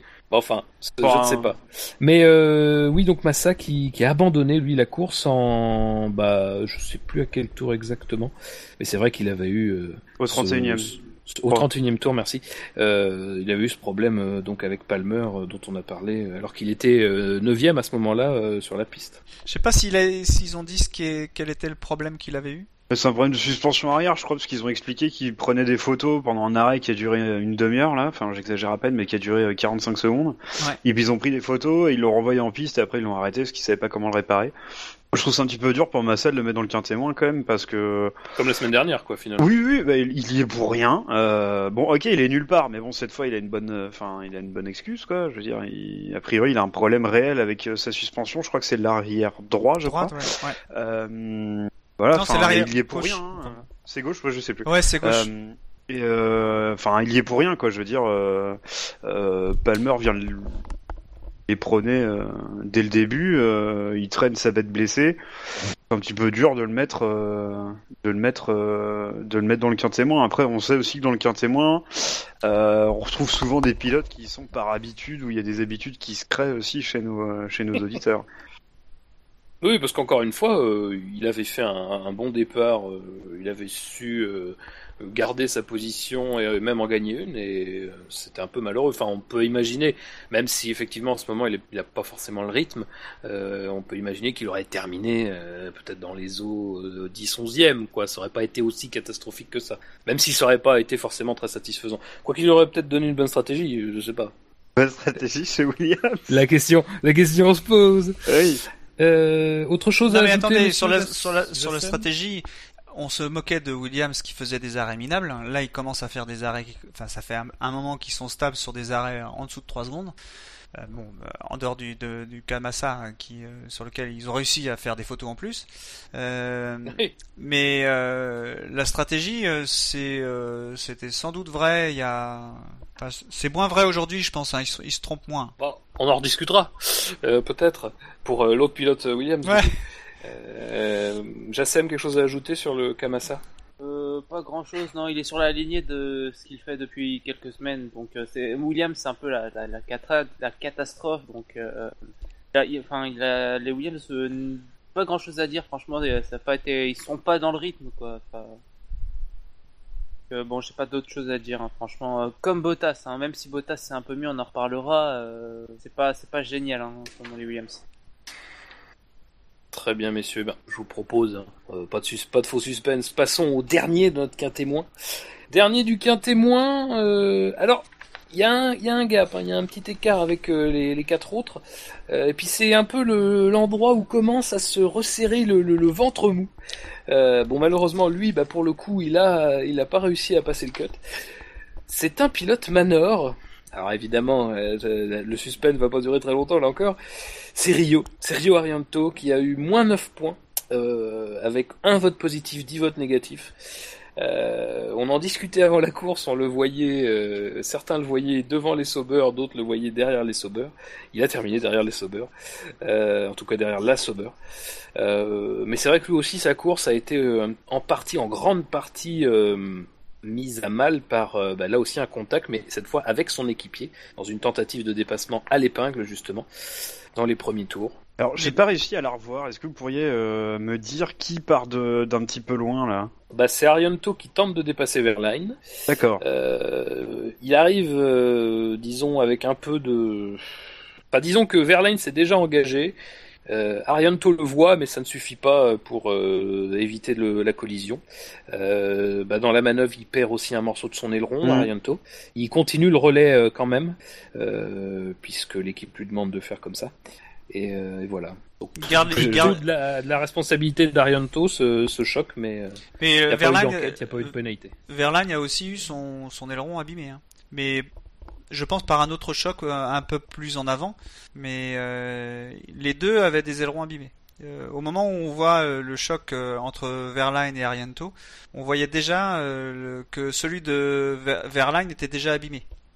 Donc il y avait eu quelque chose encore avant, alors sans doute pas avec Arianto, mais Verline avait aussi son aileron abîmé. Alors je sais pas s'ils les ont changés dans les arrêts au stand, mais les ailerons posés, si je sais plus si Verline c'était ça devait être le gauche, euh, Arianto euh, non pardon Arianto c'était le gauche, euh, Verline il avait cassé le, il avait cassé euh, ah il avait cassé le gauche aussi je crois. Donc Alors après, je, je vais, tout en tenant compte de tout ce que je viens de dire, moi j'ai fait ça que pour eux, à vrai dire, euh, en tout cas en détail. Euh, je me suis amusé à regarder les rythmes. Et figurez-vous que les rythmes de course, franchement, étaient globalement assez proches. Euh, même parfois souvent en faveur d'Ariento. Alors, ça peut s'expliquer par les positions de course, euh, ce qu'on a à faire aussi après. Mais en tout cas, j'ai regardé les rythmes de course, c'est quand même assez similaire jusqu'au, disons, début du troisième, du, fin, du dernier relais, où là, euh, il y a un petit décrochage de, de Arianto, mais c'est un peu toujours difficile d'expliquer ce qui, parce que ces, ces pilotes-là, euh, voilà, on voit bien autant autour qu'ils ont des impératifs de, de, de drapeau bleu à respecter, donc c'est pas toujours simple de, de juger. ouais, mais et puis, globalement, Arianto pré- était pas ridicule, quoi. oui, et puis, et puis il préserve son moteur pour Spa aussi. Très bonne blague. Ah ça y est quand même. Euh, non, mais c'est ce qu'on disait, euh, c'est ce qu'on disait euh, samedi dans l'émission des qualifs, euh, c'est que euh, Ariento, euh, il y a de la hype énorme sur Verline et, et moi-même, j'avoue que je hype à mort Verline, je, je le trouve génial, mais mais que Ariento, il démérite pas et il soutient très largement la comparaison. Et, et c'est bien que tu aies fait justement ce travail-là de voir en- un petit peu en détail ce que donnaient les rythmes parce que ça vient apporter de l'eau à mon moulin. Ça voilà, ça montre que ce mec, c'est pas la chèvre qu'on essaye de nous vendre. Euh, euh, oui, c'est vrai qu'il y a des trucs dans sa carrière, enfin dans sa carrière, euh, dans son passage en Formule 1 un petit peu étrange, comme la souscription par SMS, euh, etc., etc. Oui, c'est ça prête à sourire, mais euh, le voilà, le, le mec démérite pas quand même. T'as t'as trouvé ça où les, tous les rythmes? C'est sur le site de la FIA C'est sur le site de la FIA, tout à fait accessible depuis le, notre preview. Et euh, quand vous voulez voir euh, les rythmes, euh, vous allez dans la time chart, non? euh, History, History Chart, dans ouais, tout à fait Timing Information Race History Chart. Parce que c'est souvent. des tableaux un peu imbuvables, hein, faut, Ouais. faut reconnaître aussi, hein, mais euh, c'est c'est intéressant, c'est à suivre. Vous avez tous les temps autour de tous les pilotes à tous les tours, euh, ça permet de suivre un peu ce qui se passe, euh, c'est intéressant entre équipiers, voilà, je vous conseille. Bon après, voilà, si vous avez d'autres activités à faire à côté, euh, des bracelets brésiliens, tout ça, faites ça plutôt. Mais euh, voilà, vous avez ça au moins quelque part, vous pouvez toujours vous en servir. C'est au JO ça les bracelets brésiliens? Euh, tu peux faire commerce, tu peux faire commerce. Sous l'égide du CIO, malgré tout, hein, il faut quand même respecter un certain nombre de choses. Mais c'est vrai que, messieurs, tu, tu, faisais la blague tout à l'heure, Jackie. Euh, oui, euh, ça semble être la dernière course de. Enfin, c'est ce qui ressemble en tout cas à la dernière course d'Arianto euh, du côté de Manor. Euh, en attendant, en attendant, bah, peut-être Roberto Esteban Ocon ou Roberto Meri, qui quand même montrerait autre chose. Il ferait voir de, à Verlaine de quel bois il chauffe. Le, le retour du roi. Bah oui. non mais comme tu dis, Scani, le, il semble avoir un, un, un, niveau similaire, mais le problème c'est que leur voiture, ils arrivent, enfin, en tant que pilote, ils sont, sont pas des manches, hein, même si c'est un pilote payant. Euh, Arianto n'est pas un manche et ils arrivent aux limites plus facilement à la limite de l'auto tous les deux et donc ils arrivent ils sont capables d'aller euh, aux limites de l'auto, tous les deux. Euh, mais lui, euh, le problème d'Arianto, c'est que lui, il est arrivé aux limites de son budget, donc euh, bah, Manor, ils ont besoin d'un autre pilote, quoi. c'est aussi con que ça. Hein. Euh... Oui, non, mais je suis d'accord. Je voulais juste rétablir un petit peu la mémoire d'Arianto, quoi. Ouais, ouais, mais ton... la mémoire. On pense à toi, Rio. Feu, feu Rio. Feu Rio. Ouais, mais... c'est une bonne chanson, ça. Mais ça veut pas dire que Ocon, quand il, si, si c'est lui qui, euh, qui le remplace, euh, ça veut pas dire qu'il va y arriver euh, plus que Arianto, parce que Ocon, on sait, c'est un bon pilote il va arriver aussi aux limites de l'auto comme Ariento. Et il sera même en retard par rapport à Verlaine parce qu'il connaîtra un peu moins la voiture, donc il va mettre 2-3 grands prix à... Ouais, si on résume comme ça, ça veut dire que si tu mets un Vettel dans cette monoplace, il fera pas mieux qu'Ariento. Bah ouais. C'est là où j'ai un peu de mal avec ton raisonnement, ouais, Jackie. Non, mais je... euh, non, pour moi, il fera, il fera mieux euh, Ocon. C'est quand même un, enfin. Ah mais tu... non mais dans ces cas-là, oui mais Verlaine aussi, Verlaine aussi, hein. Oui mais ok, mais c'est pour ça qu'il est bon. Ah oui, mais il a marqué un point. Non mais attendez, euh, tu me dis, tu me dis si, si, si, Vettel euh, arrive dans la manœuvre, il fera mieux que Arianto. Bah, Peut-être, euh, mais dans ces cas-là, euh, tu peux aussi dire. Vettel, je trouve, hein. Non non mais peu importe, mais euh, Ocon, tu peux pas savoir s'il a le niveau de Vettel. Comment tu le sais aujourd'hui qu'il a le niveau de Vettel? Moi je le sais pas. Hein. Personne le sait. C'est des espoirs. Hein. Ça reste des espoirs. Oui, c'est même pas déjà si on est sûr de savoir les niveaux des équipiers entre eux. Donc. Bah ouais, attends, c'est. Moi, je pense que la, voiture, elle est, elle est lente. Elle a un, bon moteur, mais la voiture, elle est lente. Donc, euh, ils vont y arriver. C'est les meilleurs pilotes du monde. Peu importe qu'ils soient payants ou pas payants. Même Maldonado, euh, il, a, il, a, toujours été considéré comme un pilote payant. C'était pas un mauvais pilote. Euh, voilà, il a gagné une course. Bah, oui, euh, donc faut pas. Enfin moi, je m'attends pas à ce que Ocon réussisse à, faire une super saison, euh, une super fin de saison, euh, parce qu'il est dans la manœuvre. Enfin, je veux dire, c'est une manœuvre. Hein, faut... Non, mais après, euh, après, de toute façon, je pense que personne ne s'attend à ce que il fasse des miracles non plus. Non, il faut qu'il fasse son apprentissage. C'est ça que c'est ça que les gens attendent. Euh, L'intérêt de, de, Mercedes et de et potentiellement de Renault, mais là c'est surtout pour le coup Mercedes, c'est que Mercedes sait exactement à qui elle a affaire parce que Ocon a, a, déjà travaillé avec des monoplaces qui sont performantes et notamment la, la, la Mercedes de cette année euh, qui est la voiture la plus performante. Ils ont des données, ils ont de quoi faire. Enfin, je veux dire, Mercedes, euh, c'est pas la filière Red Bull, même si la filière Red Bull c'est basé quand même sur des talents, euh, euh, sur des talents, enfin sur des jeunes vrais talents. Euh, on remet pas en cause cela, mais euh, c'est une filière un peu plus, en tout cas c'était une filière un peu plus globalisante. Il y avait un peu plus de pilotes, donc on n'avait pas toujours, je pense, les meilleurs des meilleurs. du côté de Mercedes, je pense qu'on gaspille pas tellement son, son temps avec des pilotes dans qui on, enfin, en qui on a peine à croire. Je pense que si Mercedes pousse pour qu'Ocon soit dans la manœuvre, c'est qu'il y a une raison et c'est qu'ils veulent en tout cas euh, que lui soit mis à l'épreuve de la F1 euh, le, enfin, le plus rapidement possible. Je sais pas, mais en tout cas si l'opportunité se présente, il le pousse pour y être. Et ça fait quand même deux pilotes Mercedes dans la manœuvre, donc ça aussi c'est quelque chose. Qui... C'est aussi un signe de quelque chose. Quoi. Moi, c'est une question que je me pose. C'est qui qui pousse pour que Ocon soit dans C'est c'est c'est bien Mercedes? C'est pas Renault? Ah bah c'est Mercedes, oui, c'est clairement Mercedes. En tout cas, c'est Toto Wolff qui a dit que c'était parce que moi, moi, ce qui, ce que je trouve bizarre, c'est que bon, ok, ils vont avoir. Mer... Après, je pense pas que Toto Wolf, si, si, tu veux le fond de ma pensée, de toute façon, je pense que Toto Wolf ne, ne le cache pas dans ses dans ses interviews. Euh, il parle tout, souvent de Renault quand il parle d'Ocon. Je pense que Toto Wolf ne parle pas, enfin, ne, ne, ne, ne s'inquiète pas de l'avenir de d'Ocon sans en référer à Renault non plus. Enfin, je veux dire, je pense que euh, il fait, il a fait plus de, il a fait autant sans doute de travail, voire peut-être plus avec Renault cette année qu'avec euh, euh, qu'avec euh, Mercedes. Donc je pense que Mercedes, même si c'est un pilote Mercedes qui est chez Renault, voilà, je pense que les retours de Renault sont aussi importants pour la marche à suivre de d'Ocon, de l'avenir, de son placement chez Manor. Donc Parce que moi, il y a quelque chose que je me pose comme, enfin, qui, qui, me- qui me laisse perplexe, c'est que bon, Ah. il va, il va avoir, ouais, ouais, il va, ils vont avoir deux pilotes, euh, deux pilotes Mercedes, on va dire, chez Manor. Et l'année prochaine, ils seront où? Parce que côté Mercedes, c'est bouché. Donc ils, ils, ils, ils font monter deux pilotes en F1 qui vont pas savoir où placer après. C'est un petit peu comme les, les, faut les voir ce qui équipes. se libère comme place. Ouais, mais faut... On parlait de Renault tout à l'heure, on sait pas.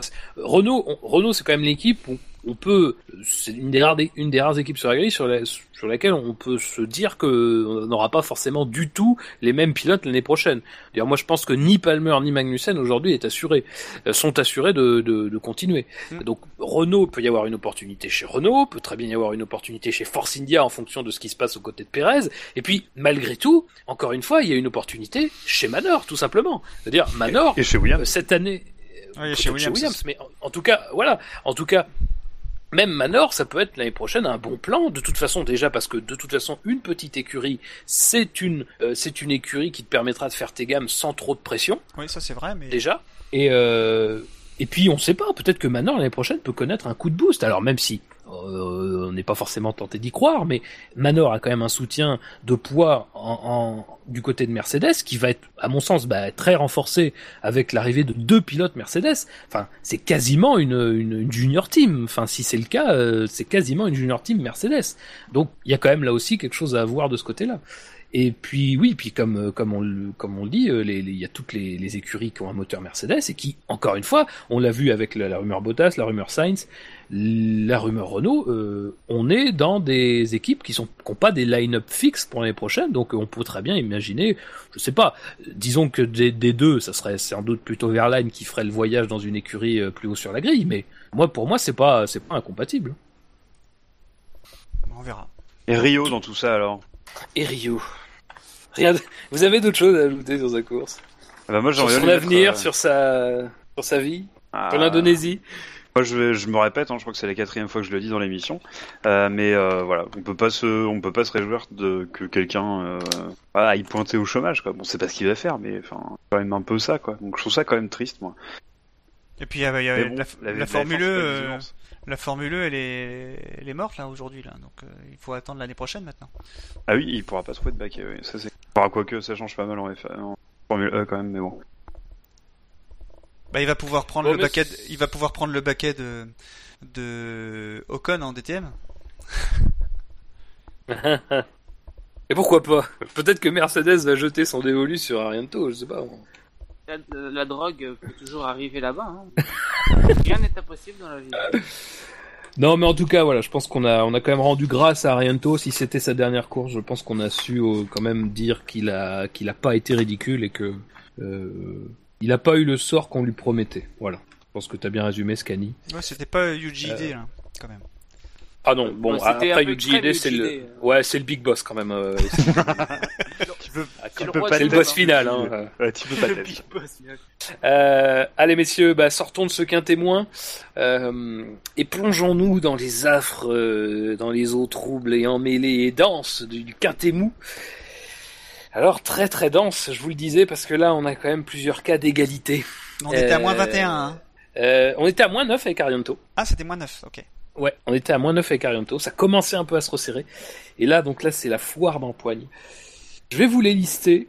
Euh, et ben après, si vous voulez rebondir sur des pilotes, vous, aurez tout loisir de le faire. Alors déjà, on a quatre pilotes qui se tiennent avec le même score de moins 5. Là, je vais les citer. Alors évidemment, c'est en fonction toujours de leur euh, place d'arrivée euh, dans la course, puisqu'on départage comme cela quand il y a égalité. Tout d'abord, nous avons Nasser, Felipe Nasser, 0 vote positif, 5 votes négatifs. Puis nous avons Ericsson, donc là on se tient euh, chez Sauber parce que là on peut quasiment pas les départager. 0 vote positif, 5 votes négatifs, mais Ericsson a fini la course, donc il est placé devant. Pérez, moins 5, euh, 1 vote positif, 6 votes négatifs. Et donc Raikkonen moins 5 aussi, 3 votes positifs, 8 votes négatifs pour le Finlandais. Ensuite on a Vettel, moins 4 avec 4 votes positifs, 8 votes négatifs. Carlos Sainz Jr. moins 3 avec 3 votes positifs, 6 votes négatifs. Encore une égalité avec Alonso, moins 2, 6 votes positifs, 8 votes négatifs, mais il a terminé 12e et donc est derrière Bottas qui lui a 4 votes positifs, 6 votes négatifs et moins 2 aussi donc. Et là, on arrive aussi. Euh, alors, on n'est toujours pas dans le positif. Là, on est dans le neutre. On a Verlaine, Magnussen, Gutiérrez, Verstappen dans cet ordre qui ont tous zéro. Verlaine un vote positif, un vote négatif. Magnussen trois votes positifs, trois votes négatifs. Gutiérrez 7 votes positifs, 7 votes négatifs. Et Max Verstappen qui lui a récolté 18 votes positifs, 18 votes négatifs. Euh, donc très partagé cette partie de tableau. Alors, Euh, moi, je... euh, moi, y a deux- on attend que tu aies fini avant de rebondir Tu peux rebondir dès maintenant. Excuse-moi, Fab. euh, je... euh, moi, je suis, je suis hyper surpris par Gutiérrez. Euh, je laisse Verstappen de côté, hein, parce que j'imagine qu'on reviendra dessus, mais euh, je suis très surpris par Gutiérrez. Il y a des gens qui ont trouvé que que c'était bien. Il a encore, il s'est encore complètement endormi sur les drapeaux bleus. Euh... Un peu moins quand même. Oui, enfin un peu moins parce que le circuit s'y prête moins aussi, quoi. Je veux dire. c'est- hein. Ouais, enfin, c'est quand même étrange de euh, préférer laisser se laisser dépasser dans le virage au lieu que dans la ligne, enfin, et pas dans la ligne droite, quoi. Enfin, ouais, franchement. Enfin, à part ça, euh, il a fait. Moi, je trouve qu'il a fait une course solide. Hein. Oui, je suis, Euh, suis d'accord. Il a fait une course solide. Il n'y a pas grand chose à dire dessus. Euh, il a fait 11ème. Je pense que il pouvait pas faire plus. Après un très mauvais départ. hein. En plus, donc voilà, il est devant Grosjean au final en plus. Il- Voilà, je pense qu'il a fait. ça du, il, y a du positif à retenir sur sa course. Alors par contre, moi je suis très très surpris euh, que Alonso soit dans le quintet mou. Parce que pour quelqu'un qui euh, qu'on annonce ou qu'on sent moins motivé, il a fait quand même des dépassements euh, après l'épingle euh, où il s'agit de se placer au bon endroit pour pouvoir bien repartir. euh, de classe mondiale, hein. vraiment. hein, je... Avec une voiture qui n'est pas, euh, on sait, hein, qui n'est pas au, au niveau. Alors je parle surtout du moteur. euh, il l'a dit qu'il restait quasiment plus d'essence dedans. Où ils sont obligés à la fin de, de, bah, de, de- de jouer en mode, euh, je, je- en mode, de- comment on pourrait dire ça, en mode, euh, ouais, euh, en mode de régénération maximum pour pouvoir économiser le plus d'essence possible, quoi. Mais euh, c'est, moi j'ai trouvé que le, ces, dépassements, euh, alors je sais plus contre qui c'était, mais euh, étaient vraiment, vraiment, vraiment bien et on, j'avais, vivement, ce que je me suis dit en voyant le dépassement, je dis vivement qu'ils reviennent, euh, enfin que la, que la, la McLaren Honda revienne au niveau, ce qui est, on sent bien que ça remonte quand même, hein, pour que, pour qu'on revoie, qu'on le, qu'on le revoie aux avant-postes à, faire des dépassements comme ça. Il aurait fait un dépassement comme ça sur sur le premier de la course, ça aurait étonné personne, quoi. Moi, j'ai trouvé ça vraiment bien. Et Ça fait, Je- ça fait longtemps qu'on l'a pas vu à l'avant. donc ça, ça nous aurait Ah quand ouais. même un peu étonné. On se serait dit tiens. Mais ça, je suis pas d'accord. L'année dernière, il avait doublé une Ferrari à en Hongrie. Bon, ils étaient pas sur- tout à fait sur la même stratégie, mais mais bon, et, euh, pas dans le même tour non plus. Mais c'était c'était vraiment. Moi, je, je, je rêve que de revoir les McLaren euh, de nouveau compétitives avec un moteur euh, Honda qui, qui soit au, qui soit au niveau des autres. Et là, on bah, là on reverrait le Alonso qu'on aime, celui qui dépasse, celui qui a un mort de faim, celui qui qui lâche rien. euh, Est-ce qu'il a pas un peu oublié de la, la gestion d'essence justement? Peut-être Parce que tu, tu, tu dis ça comme si c'était une fatalité, mais c'est lui qui gère son essence. Euh, oui, oui, oui, c'est lui qui gère son essence, mais le, le problème de la, du moteur Honda, c'est euh, la consommation, la surconsommation d'essence.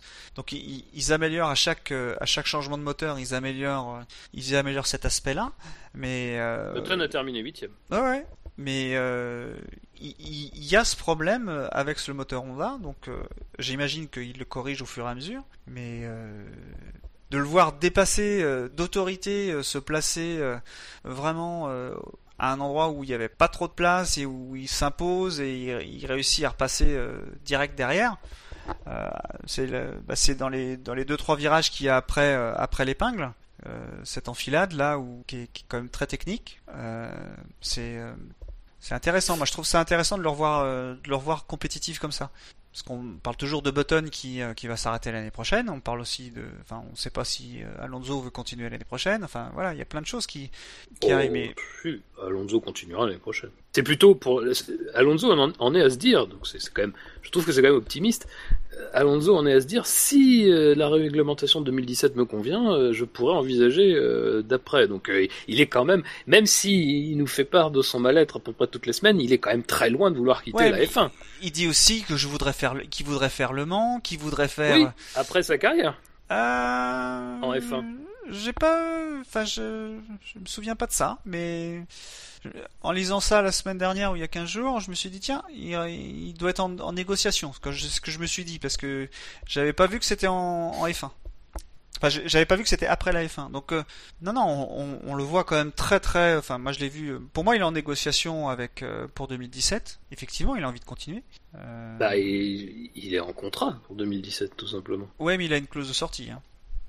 Ah, je- je- tu es plus au courant que moi. Ron Dennis avait dit que non. hein. C'était Ouais, Il n'y a trop pas une clause de performance euh, Si, si, il y a une clause de sortie, évidemment. Euh, tu prends pas Alonso si t'as, enfin, il- Alonso, il signe pas un contrat sans une clause de sortie. Il le sait. En tout cas, c'est pas. Enfin, C'est pas public. J'insiste sur le fait que que, que lui ne, ne parle pas de 2017 comme une saison en dehors de la F1. Il dit très bien euh, 2017. Je vois si ça me plaît et après j'envisagerai 2018 et, ap- et, et, et après. Hein. C'est pas. Bah, moi, je me mets à la place de son agent. Euh, il est. enfin, je- Laissez-moi m'imaginer à la place de son agent et toucher 20%. Mais je me dis que c'est le moment de, de, de négocier avec, euh, avec McLaren, sachant que Button va sans doute euh, pas être conduit, qu'il y a Van Dorn qui est là. Euh, c'est c'est là qu'il faut qu'il faut négocier euh, quelque chose avec McLaren. Donc c'est là qu'il faut montrer que on a un mal-être. C'est là qu'il faut montrer que on est très compétitif en course. Euh, malgré tous les déboires qu'ils ont avec le moteur. Donc euh, montrer qu'il est euh, qu'il est encore motivé et tout ça, mais euh, qu'il a besoin de- de- d'une voiture performante. Donc euh, je pense que c'est on est dans enfin je sais pas si c'est une- un plan com, mais ça ressemble à un plan com quand même. Je vois peut-être trop loin, hein, mais c'est comme ça que je vois les choses. D'accord. Euh, messieurs, d'autres pilotes sur lesquels vous voulez revenir Les Ferrari peut-être je, je sentais le succès arriver. Euh, Arrête-moi si je dis une bêtise, ils sont partis 5 et 6 et ils arrivent 5 et 6, non C'est pas ça? Ouais, c'est ça. Non, ils arrivent Ah. même 6 et 5 si on voulait être. Ah oui, ils ont inversé. Ah oui, c'est vrai que oui. Euh, voilà. Bon, Mais bah, voilà. Voilà, bravo à eux. C'est des fantômes. Alors, il y a quand même ce moment surréaliste en fin de course où, où on demande à Vettel de rentrer pour faire l'undercut. Ah, enfin, oui. parce qu'il y a encore un undercut possible sur Verstappen, alors qu'il doit être à 7-8 secondes, quoi. Donc, euh, et Vettel refuse de rentrer, justement. Il y a un vrai problème chez Ferrari aujourd'hui. Hein. Là, ça fait 6 ans qu'il y a des problèmes. Euh, pardon, vas-y, continue. Non, mais quand Allison s'en va, bon, il a des soucis personnels, mais on sent bien que il n'y a pas que ça. Il n'y a pas que ça qui fait qu'il est parti de chez Ferrari. Enfin, euh, on a l'impression qu'il y a personne qui dirige le bateau. Le gars qui, euh, reprend la direction technique générale de la voiture, c'est le gars qui est spécialiste des moteurs. Je vois pas en quoi. euh, Enfin, je. Je sais pas. euh, Ça me paraît vraiment, euh, vraiment très curieux. Le stratège qui dit à, Vettel de s'arrêter alors que l'autre est à 8 secondes. Euh, Vettel qui dit bah non, pourquoi?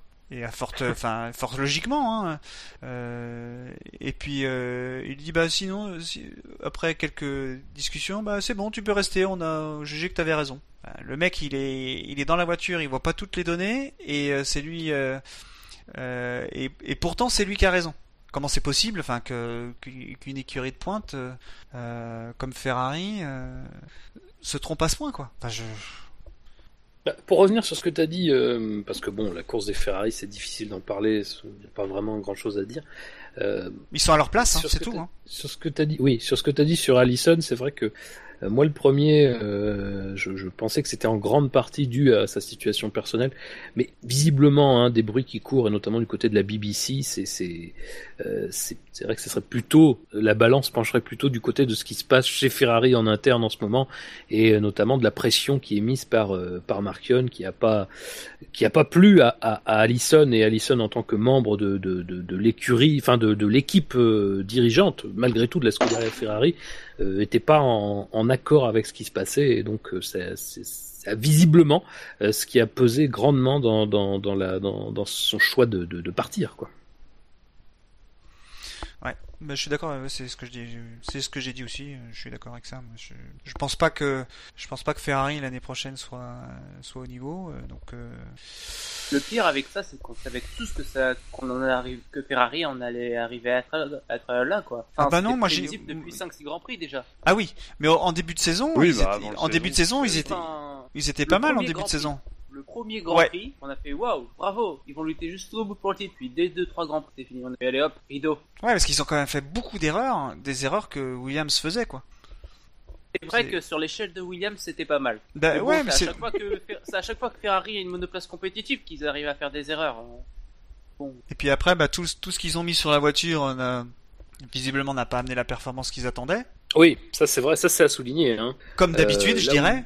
Là où Mercedes, euh, euh, euh, quasiment chaque week-end, t'as des, des choses tangibles qui, euh, euh, qui sont essayées et qui euh, fonctionnent. Enfin, c'est vrai que Mercedes, il y a eu beaucoup de, il y a eu beaucoup de doutes à un moment donné dans les premiers grands prix.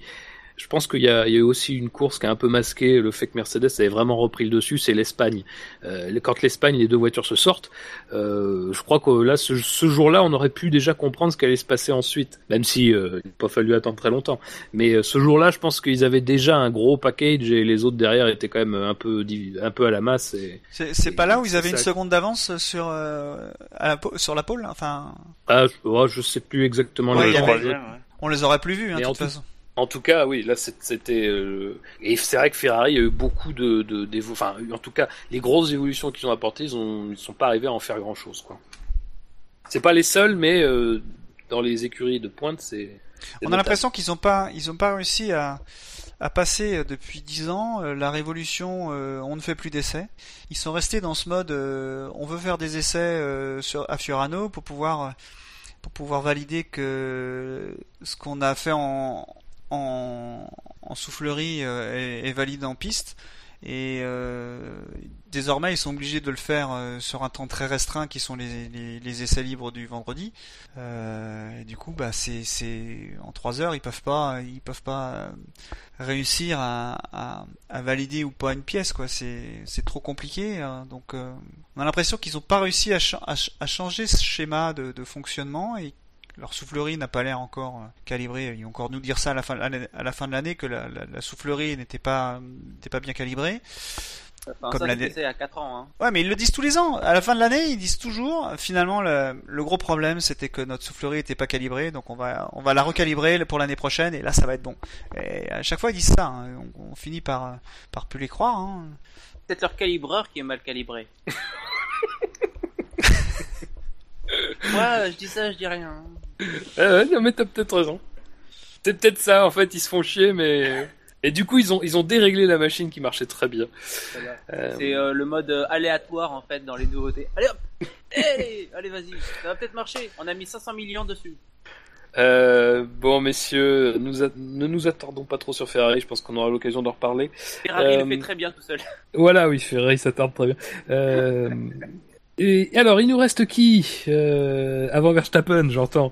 Euh, je sais pas, je sais pas. Perez, Sainz, Bottas, vous avez quelque chose à dire? Les Sauber, soyons fous. On les a- Moi je les ai pas vus une seule fois, je crois, les Sauber. Si, on, a oui, vu Moni- je- on, a, on a vu Monisha au début. Et après, on les a pas vus. Avec Avec des très belles lunettes, Ah ouais. Maintenant que t'en parles. Et il y avait un gars, il y avait un gars à sa droite, je sais pas qui c'était. Ça devait être le nouveau patron, j'imagine. Ah, je sais pas, j'ai pas, j'ai pas reconnu ce, ce, Bah, ce sémillant euh, jeune homme. Enfin bon, c'est euh, la, la plus grande victoire de Sauber, c'est d'être toujours là. Hein. Donc, euh... Oui, oui, oui, non, mais je crois que. enfin, je dis là en F1, pas dans le Quintémou, hein. mais Mais c'est déjà une belle victoire. il y en a qui n'y arrivent pas. C'est vrai, tout à fait. Il y en a qui ne, qui ne passent jamais. Donc, bah, ils sont pas, ils se sont pas euh, cognés dedans. Hein, déjà, c'est déjà aussi une deuxième victoire. Oui, mais ça commence. euh, je, pense qu'on doit pas être très loin du, jackpot là au niveau des, des équipiers qui se touchent.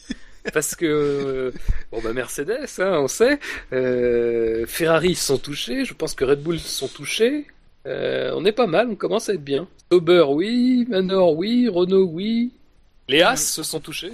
Bon, maintenant, ça va commencer à se toucher entre euh, équipes différentes, je pense maintenant. Ça va dire une autre, euh, une autre, enfin Ericsson qui va cogner contre quelqu'un d'autre. Enfin voilà, ça va. parce que- Ah bah, Palmer euh, déjà a déjà travaillé. Bon messieurs, on va pas s'attarder sur les Sauber. Euh, Perez, Sainz, Bottas, quelque chose à souligner sur ces pilotes-là? Le mauvais départ Perez peut-être qui, qui, a, qui a été assez catastrophique, qui arrive quand même dans le top 10. Il fait des courses solides lui, hein. En dehors de son départ, mais il fait, il est solide. C'est maintenant qu'il faudrait qu'il le prenne chez chez euh, chez McLaren. C'est pas c'est pas il y a 4 ans ou 5 ans, je sais plus combien de temps ça faisait. Mais euh, non, à part ça, pas grand-chose. Bon, allez, on, va arriver au, au morceau de, choix. Euh, parce qu'évidemment, il nous reste Verstappen dans ce quintet mou. Alors en parlant de Verstappen, comme on l'a dit tout à l'heure, on va aussi parler de, de, de l'incident, euh, en tout cas du, du, de la manœuvre Rosberg. Euh, messieurs, donc euh, est-ce que déjà est-ce que vous avez quelque chose à dire globalement sur la course de Verstappen en elle-même? Euh, moi, ce qui m'a le surpris le plus dans sa course, c'est qu'il respecte une consigne d'écurie. Exactement Moi, pareil. Moi, j'avais souvenir, la dernière fois qu'on lui en a proposé une. euh, Non, j'en veux pas. dans son micro, no, no, no, no, no, no, no, et je pense qu'après, il a dit du mal de leur maman. Mais du coup, euh, moi, c'est ce qui m'a surpris le plus dans la course de, de Verstappen. Euh, C'est qu'il a, il a vraiment, il a fait un bon travail d'équipe. Euh, parce qu'il a, enfin voilà, il suffisait qu'il retienne un petit peu euh, euh, Ricciardo et, euh, et il pouvait jouer la deuxième place plus tard quoi. Et il l'a pas fait. Je trouvais ça très pas, hein. très très bien. Pas du tout. Il revenait à plus de une demi-seconde. euh, Non, mais ils étaient vraiment pas sur la même Oui, stratégie. S'il veut, veut pas le laisser passer. euh, Bah, ils, étaient, ils, étaient, ils étaient pas sur la même stratégie, c'est surtout que ils étaient dans leur deuxième relais chacun, mais ils avaient des pneus différents. Oui, voilà. Ils avaient globalement le même nombre de tours, quasiment à 2-3 tours près. Le seul truc, que bon, si on, si on compare à Ricciardo, le problème, là où Verstappen perd sa deuxième place, c'est pas sur ce dépassement. Pour moi, c'est sur son relais en super tendre, où il n'arrive pas à faire le trou sur Ricciardo. Il est qu'à 2 secondes au moment où il s'arrête pour le, le relais suivant. Il avait vraiment eu du mal avec ses pneus. C'est là pour moi où il a perdu sa place. Quand on a Ouais, vu Ricciardo sortir avec les pneus super tendres par rapport à lui qui avait les tendres, il prenait euh, une seconde euh, tous les deux tours, quoi. Il prenait 5 dixièmes par tour. Donc à ce moment-là, euh, voilà quoi. Ouais, il a perdu sa deuxième place à ce moment-là. mais ils Et sont, la ils sont raison non. pour laquelle ils se laissent passer, c'est que voilà quoi, ils vont pas, ils vont pas se, ils vont pas se chamailler pour perdre une place. Et si s'il y aurait eu une perte de place, c'est Verstappen qui aurait, aurait perdu la, troisième place. C'était plus la troisième place de Verstappen qui était en jeu hein, à ce moment-là.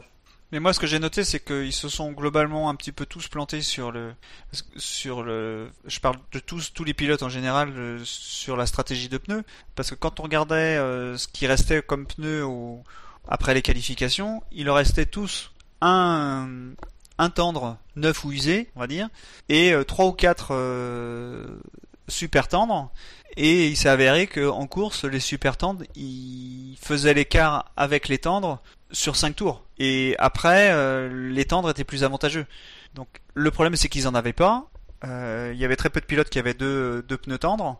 Donc ils étaient tous obligés d'utiliser les, super tendres. Donc ça nous fait une, ça nous a fait une course aussi qui était qui était compliquée et un, peu il- un peu délicate. Euh, et Verstappen, c'était typiquement ce cas-là. Euh, il a décalé par rapport à, à, à Ricardo euh, l'usage de ses tendres par rapport à Ricardo Euh, et il a pas réussi à, à les tenir plus de 5 tours en, en avance par rapport aux tendres. Après, euh, Ricardo, il, il recolle. hein. Et puis, euh, bah, il suit la consigne d'équipe. Faut reconnaître que hum, Pirelli, euh, euh, dans ses euh, dans ses fameuses stratégies idéales qu'il donne à la veille de la course en général, après avoir compilé un petit peu les données des qualifications, euh, de, des essais libres, donnait une stratégie qui était peu ou prou ce qui a été appliqué pendant la course. hein. Mm. Donc, euh, Ouais, mais c'est dans- Ce que je veux dire, c'est qu'au niveau du choix, je pense que tout le monde a été plus ou moins surpris par euh, le fait que les Supersoft n'étaient pas. Euh, encore que ça, après, ça se discute. Hein. Euh, Comme disait Jassem, euh, il y a eu des bons relais en Supersoft, notamment ceux, ceux de, ceux de Ricciardo globalement. Euh, ceux d'Hamilton, euh, effectivement, mais bon, Hamilton avait quand même un petit avantage euh, d'être tranquille. Euh, voilà, hein, c'était pas. euh, je comprends, je comprends ton, ton raisonnement, mais en général, c'est vrai que Pirelli, euh, il n'y a pas de raison que Pirelli nous donne des, des informations qui soient à, à l'opposé. non, non, mais ce que je veux dire, c'est, ce que je veux dire, c'est que Voilà. au moment de choisir ses, ses pneus, le pilote, le, enfin les, les équipes le font euh, 3-4 grands prix avant. et je pense Ouais. qu'ils ont pas, ils ont pas pris assez de tendre par rapport à, au super tendre. Ah, peut-être. C'est ça que je voulais dire. Et Mais ils avaient pas pris... enfin, après, il n'y avait pas beaucoup de médiums. Hein. Il y a que Force India qui avait pris plus de un médium. Ils en avaient pris trois. euh, ils en ont utilisé aucun d'ailleurs. Donc gros gros apport stratégique de ce côté-là. Mais euh, globalement, c'était quand même très. Euh, Enfin, les pneus, c'est vrai que ça, ça, ça paraît toujours impressionnant le nombre de trains qu'ils ont, mais faut pas oublier qu'ils en rendent énormément tout au long Oui, du week-end. Ils en rendent Euh, énormément tout au long du week-end, et là ils sont obligés de répartir sur trois types de pneus. Ouais. Je sais, je sais pas si on peut prendre zéro sur un, un type de pneu. Si si, on peut. Ouais. On peut? On peut. Tant qu'ils sont pas nominés par Pirelli, c'est pas obligé de les utiliser, donc. euh. Renault et As l'avaient fait. euh. Alors peut-être effectivement par contre qu'il l'avait fait, alors ça j'en appelle euh, au chat, s'il l'avait fait sur un week-end où il n'y avait pas de où il n'y avait pas deux composés différents utilisés en course. C'était peut-être le fameux week-end où il n'y en avait qu'un et dont le euh, dont la localisation m'échappe, mais en tout cas Renault As avait fait ça euh, pour un week-end. Oui, ils n'avaient pas pris de pneus, ils n'avaient pas pris les pneus les plus durs, il me semble. Je veux pas dire de bêtises, mais oui. En tout cas, ça a été fait. Je sais plus dans quel contexte. Globalement, c'est vrai que Verstappen n'était quand même pas dans le rythme de Ricciardo, de toute façon, hein, quoi qu'il arrive. Au Canada, nous dit Gus Gus, voilà. Canada, ça avait été fait. Donc ça devait concerner les pneus tendres, a priori, puisqu'au Canada, il devait y avoir les super, euh, les ultra tendres, je pense. Ouais, je pense aussi. Donc, Je poserais As à bas coût aussi également. Ah, les trois types sont toujours nominés, donc il faut en prendre un de chaque, au moins. Oui, Oui, voilà. quand tu as deux types de pneus différents que tu dois utiliser, en, enfin, tu dois en utiliser au moins un des deux en course. Là, forcément, bah, tu dois avoir au moins un type, un train de pneus de chaque. Mais en revanche, comme au Canada, tu avais la possibilité de ne passer qu'un seul. Enfin, tu avais qu'un seul pneu obligatoire pendant la course. Bah là, logiquement, tu pouvais prendre ce pneu-là et euh, le pneu qualif. D'où le fait que à ce moment-là, Renault et As avaient pris zéro pour un des pour un des pneus. Euh, oui, donc euh, d'autres choses à ajouter sur la course de Verstappen en elle-même avant qu'on passe à, à ce qui nous intéresse. eh bien, messieurs, Allons-y passons à ce passons à ce 29e tour. 29e tour donc. Rappelle-nous Euh, rappel, je, ah, je vous le rappelle de manière tout à fait incroyable. Euh, donc, qu'est-ce qui se passe? Euh, Rosberg s'arrête au 28e tour pour mettre des pneus tendres. Verstappen fait la même au 29e tour et là aussi pour pneus tendres. Il repart devant Rosberg, mais pas trop non plus. Et euh, Rosberg profite de ces pneus, de Chaud. un peu plus chauds bah, pour, pour tenter une manœuvre qui, qui euh, était lointaine, j'ai trouvé, mais euh, qui ne semblait pas que suicidaire non plus. Euh, et donc là, euh, Rosberg tente le dépassement, euh, Verstappen euh, se rabat un petit peu sur lui au freinage, puis écarte. Et là, on se retrouve avec la situation où, euh, en faisant sa manœuvre de dépassement, euh, Rosberg euh, oblige Verstappen à aller hors piste. Alors, messieurs, je... vos avis sur les différents points de ce, de ce, de cette manœuvre qui a beaucoup fait parler pendant cette course? Peut-être déjà le, le globalement, qu'est-ce que qu'est-ce que vous en retirez à votre avis? Est-ce qu'on a pris la bonne décision? Car je rappelle que Rosberg a été sanctionné pour avoir forcé euh, Verstappen à, à quitter la piste, euh, euh, un petit peu comme en Autriche, euh, si, si on veut. si- si on veut Exactement comme en. Autriche. Exactement comme en Autriche. Euh, donc euh, à votre, je, Euh, je vous laisse à votre opinion. Alors, exactement comme en Autriche, sauf que là, il a pas de sous-virage dès le début, quand même. Il a beau dire qu'il est braqué à fond, oui, il est braqué à fond, mais euh, au début, il braque pas du tout, quoi. Donc, euh, euh, moi, à, à vitesse réelle, sur la première fois qu'on le voit, alors sachant qu'on le voit de face, alors ça écrase les perspectives et tout ça, donc c'était très bizarre. Pour moi, Verstappen n'avait rien fait de, de répréhensible. Euh, et clairement, Rosberg euh, a fait quelque chose de très surprenant. Alors que, alors que bon, je rappelle qu'en Autriche, euh, je suis pas persuadé que Rosberg était clairement acheté avec euh, l'eau du bain, mais bon, on va refaire les débats. Euh, moi, ce qui m'a... Euh, tout ça. Voilà, euh, c'est toi qui l'as dit, c'est pas moi. Dédicace à Shinji, donc. Euh, moi, le... Je sais pas, moi j'ai... j'ai- compris la pénalité de Rosberg. Elle est euh, cohérente avec ce qui s'est passé en Autriche finalement. Euh, pour une fois que les mecs sont à peu près cohérents, c'est pas si mal.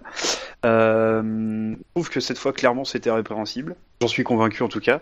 Et par contre après pour Verstappen, euh, le débat est clairement ouvert. J'avoue ne pas vraiment avoir d'avis. Euh, des limites, mais pour moi c'était pas si choquant que ça. Euh, mais j'avoue ne pas avoir, pas fait d'avis définitif. Euh, en fonction des angles de caméra, je me dis ah c'est quand même abusé ou euh, bref ça passe, euh, c'est un peu évident, on le connaît, qui on sait qui qu'est- fait ça. Qu'est-ce qui est abusé déjà C'est le fait, polémique au Grand Prix d'avant. le, le, le fait qu'il se, qu'il bouge dans la zone de freinage. C'est ça dont Ouais, on parle. je trouve pas ça, moi je trouve pas ça abusé quoi. Moi, c'est pas, c'est pas le truc qui m'a le plus. Euh, le fait de bouger dans un freinage, c'est pas ça. Euh, D'ailleurs, Rosberg s'était rabattu sur cet argument pour dire que voilà, euh, c'était pas sa faute ou quoi que ce soit. Oui, mais ça méritait pas non plus pénalité de Verstappen parce qu'il a rien commis d'interdit. Mais c'est surtout que ce, braquage en fait contraint. Euh, contraint Rosberg à complètement quitter en fait la, corde en fait et c'est ça qui le fait sous le fait sous-virer en fait et ce sous-virage bah euh, oui ça ça contient ça contraint pardon euh, Verstappen à sortir donc euh, moi je serais pas si je pense que la pénalité même si évidemment euh, quand on applique le règlement évidemment oui voilà il a il a fait sortir Verstappen de la piste ok c'est pénalité disant mais pour moi dans l'esprit de, de, de la règle j'aurais pas mis une pénalité Moi ce que je que comprends pas c'est super sévère Ce que je comprends pas, c'est comment Verstappen peut se décaler dans le freinage sans que ça nique son freinage, et Rosberg, ça, ça lui pourrirait son freinage. Moi, c'est le Oui. truc que j'ai pas compris en fait. Ça, Moi, c'est que- ça qui me choque, enfin, c'est pas qui me choque, mais qui me parasite euh, ma pensée dans, dans ce truc-là. C'est qu'il y en a un, il réussit à faire un truc avec une voiture censément un petit peu plus euh, faible que la Mercedes qui est censée être euh, voilà la, la pointe ultime de ce qui se fait en F1. Et donc le mec se décale au freinage, ça lui pourrit pas son freinage, l'autre il se décale un peu et ça lui pourrit son freinage. Moi, Non, non, mais ça change. Non, mais je crois, je crois que le- le- la racine du problème, euh, je pense qu'on s'est un peu concentré sur les mauvais points, c'est-à-dire sur le, coup de volant de Verstappen qui, qui existe, mais qui, euh, voilà, encore une fois, il n'est pas répréhensible. Ah, Oui. Puis, à mon sens, très sincèrement, si ça c'est sanctionnable, Oui. on va passer des courses quand même. Parce Ah, que je veux bien, je veux bien entendre, je veux bien entendre. Encore une fois, moi, je, je, je veux bien, je voulais bien entendre qu'on pouvait se questionner en Hongrie parce que voilà. Même si encore une fois, je, répète ce que j'ai dit en Hongrie, c'est que moi, pour moi, le problème, c'est pas tellement de savoir ce qui se passe avec Verstappen, mais plutôt de savoir ce qui se passait avec Raikkonen. C'est-à-dire pourquoi Raikkonen arrivé aussi vite. Parce que si Raikkonen, euh, enfin, encore une fois, moi je répète, Raikkonen, je pense pas qu'il prend le virage euh, dans les limites de la piste euh, si il n'y a pas Verstappen. Enfin, de toute façon, déjà, il ne prend pas le virage dans les limites de la piste. Mais euh, voilà, à cette vitesse-là, c'était pas possible. Là, pour moi, c'est exactement le même problème. C'est-à-dire que Rosberg tente quelque chose de, de très osé. Euh, tout à l'heure, j'ai dit que c'était pas suicidaire. Euh, ça restait pas moins très osé de sa part. Euh, et je pense que c'est là la racine du problème. Le problème, c'est pas que Verstappen fait ce mouvement-là. Le problème, c'est surtout que Rosberg est en survitesse. Et quoi qu'il arrive, et, et là, ben, c'est vrai qu'on peut copier-coller un peu ce qui s'est passé en Autriche, même si c'était pas tout à fait les mêmes circonstances. Mais le problème, c'est que Rosberg met beaucoup de temps à braquer.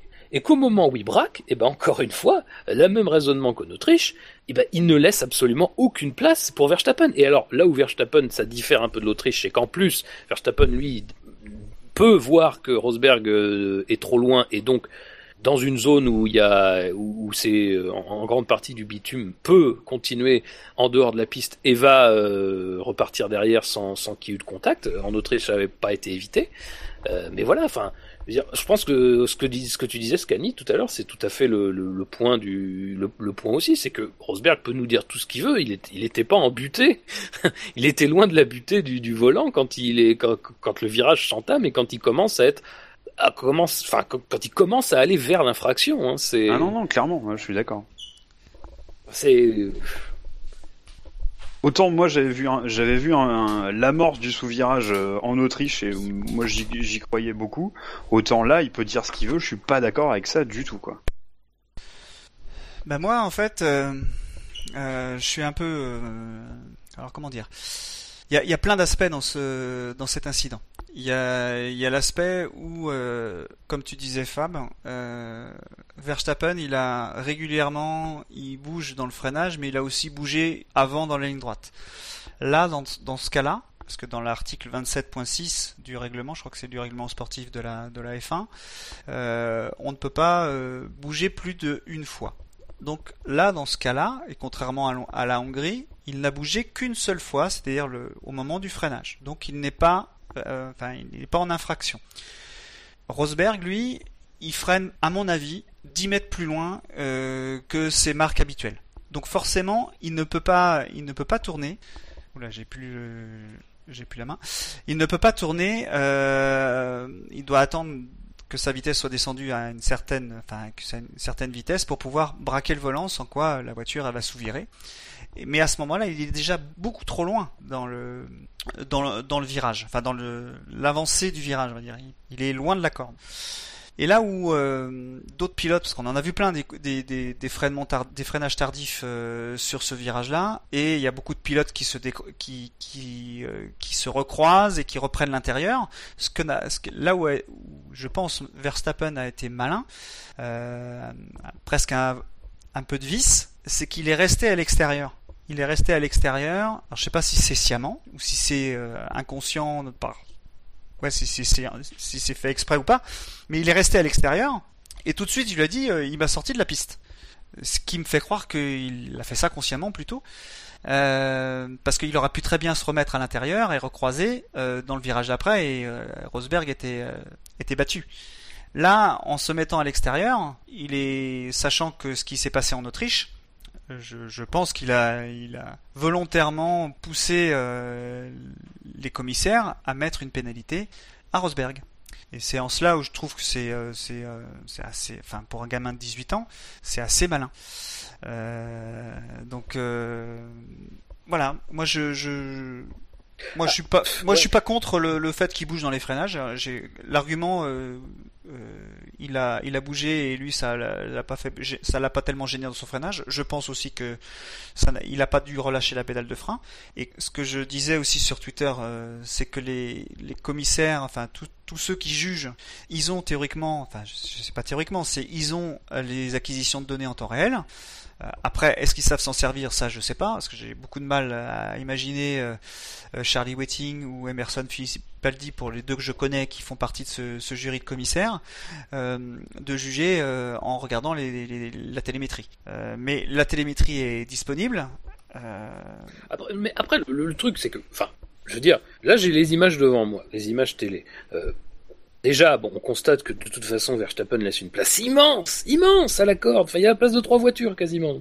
Ro- qu'effectivement- Rosberg, Rosberg, Rosberg, non, non, une- Verstappen. Non, Verstappen. Verstappen, oui. Ah Quand oui, ah. Verstappen se décale, il, c'est- il sert, il sert pas. Il y a la place de trois voitures. Ouais. Euh, Rosberg est au milieu de cette trajectoire. Et puis effectivement après, quand le virage se déroule, bon déjà on voit que euh, Rosberg est effectivement trop vite pour le prendre. Euh, on voit que Verstappen a déjà tourné quand euh, Rosberg commence sa manœuvre. Enfin, pour moi, c'est vrai que j'avais pas vu cet aspect-là, mais c'est exactement ce qui s'est passé en Autriche, le contact en moins. C'est-à-dire qu'à un moment donné, bah, le pilote à côté, il est quand même bien obligé de tourner. Et s'ils avaient été plus proches, sincèrement, je suis pas certain qu'il n'y aurait pas eu contact, parce que je vois pas très bien comment Verstappen aurait pu l'éviter. S'ils avaient été plus proches, comme ce qui s'est passé en Autriche, c'est exactement la, la même chose qui se passe. Et là, c'est très clair que, euh, je veux dire, j'avais pas, euh, très sincèrement, j'avais pas prêté attention à ça, mais oui, là, c'est. Enfin, je, comprends ce que tu veux dire, Jackie, quand tu parles de vice de Verstappen. Euh, et puis, la conférence d'après-course euh, nous laisse bien entendre que lui sait très bien euh, qu'il y a eu l'épisode d'Autriche, puisqu'il il commence à dire oui, oui, bah, voilà, pour moi, c'est normal qu'il soit pénalisé. Là, tu vois Hamilton qui fait une petite remarque à voix basse, on n'entend pas très bien ce qu'il dit. Et, donc, qu'est-ce qu'il dit il, dit que Rosberg a pas tourné, et il dit Lewis sait. Euh, voilà, donc effectivement, il est très conscient de ce qui s'est passé avant euh, et euh, il est malin. De toute façon, Verstappen, on l'a bien compris. Oui, il gère ça. très bien le règlement, ce qu'il faut faire, ce qu'il faut pas faire. Euh, mais là, pour moi, je veux dire, même, même, même, si- même si c'était du vice, euh, il n'y avait pas de. Mais ça fait partie de la course. Ça fait partie de la course. bah, hein. déjà, ça fait, déjà, ça fait partie de la course, mais même, moi, pour moi, il n'y a pas de vice, c'est tout simplement qu'encore une fois, Rosberg fait une erreur euh, d'appréciation de, de cette situation. Euh, en, en, en Autriche, c'était en défense, là, c'était en attaque. À chaque fois, il y a- il y a quand même une certaine situation d'urgence, et dans cette situation d'urgence, Rosberg répète la même erreur. Alors, euh, en Autriche, moi, j'avais du mal à croire que c'était pas intentionnel. Euh, là, euh, je, bon, je, je- en voyant les images embarquées, je me dis que euh, il tarde quand même à tourner. Hein. Je, je veux bien qu'il y ait une survitesse, mais enfin, à un moment donné, il faut quand même faire quelque chose. Quoi, parce que... La, la question qui se pose, c'est savoir à quel moment il a déclenché son freinage. Est-ce qu'il l'a déclenché comme d'habitude ou s'il l'a déclenché beaucoup beaucoup plus tard? S'il le Ah déclenche non, beaucoup bon, il l'a déclenché plus tard, mais. Eh ouais, on est d'accord. Donc si tu le déclenches plus tard, si tu le déclenches 15 mètres plus tard, eh ben tu tournes 15 mètres plus tard. Et le problème, il est là. C'est-à-dire que même si euh, pour, pour rattraper la corde, pour, euh, il, est obligé de se mettre en butée. Ça, j'en- doute pas par contre qu'il était en butée.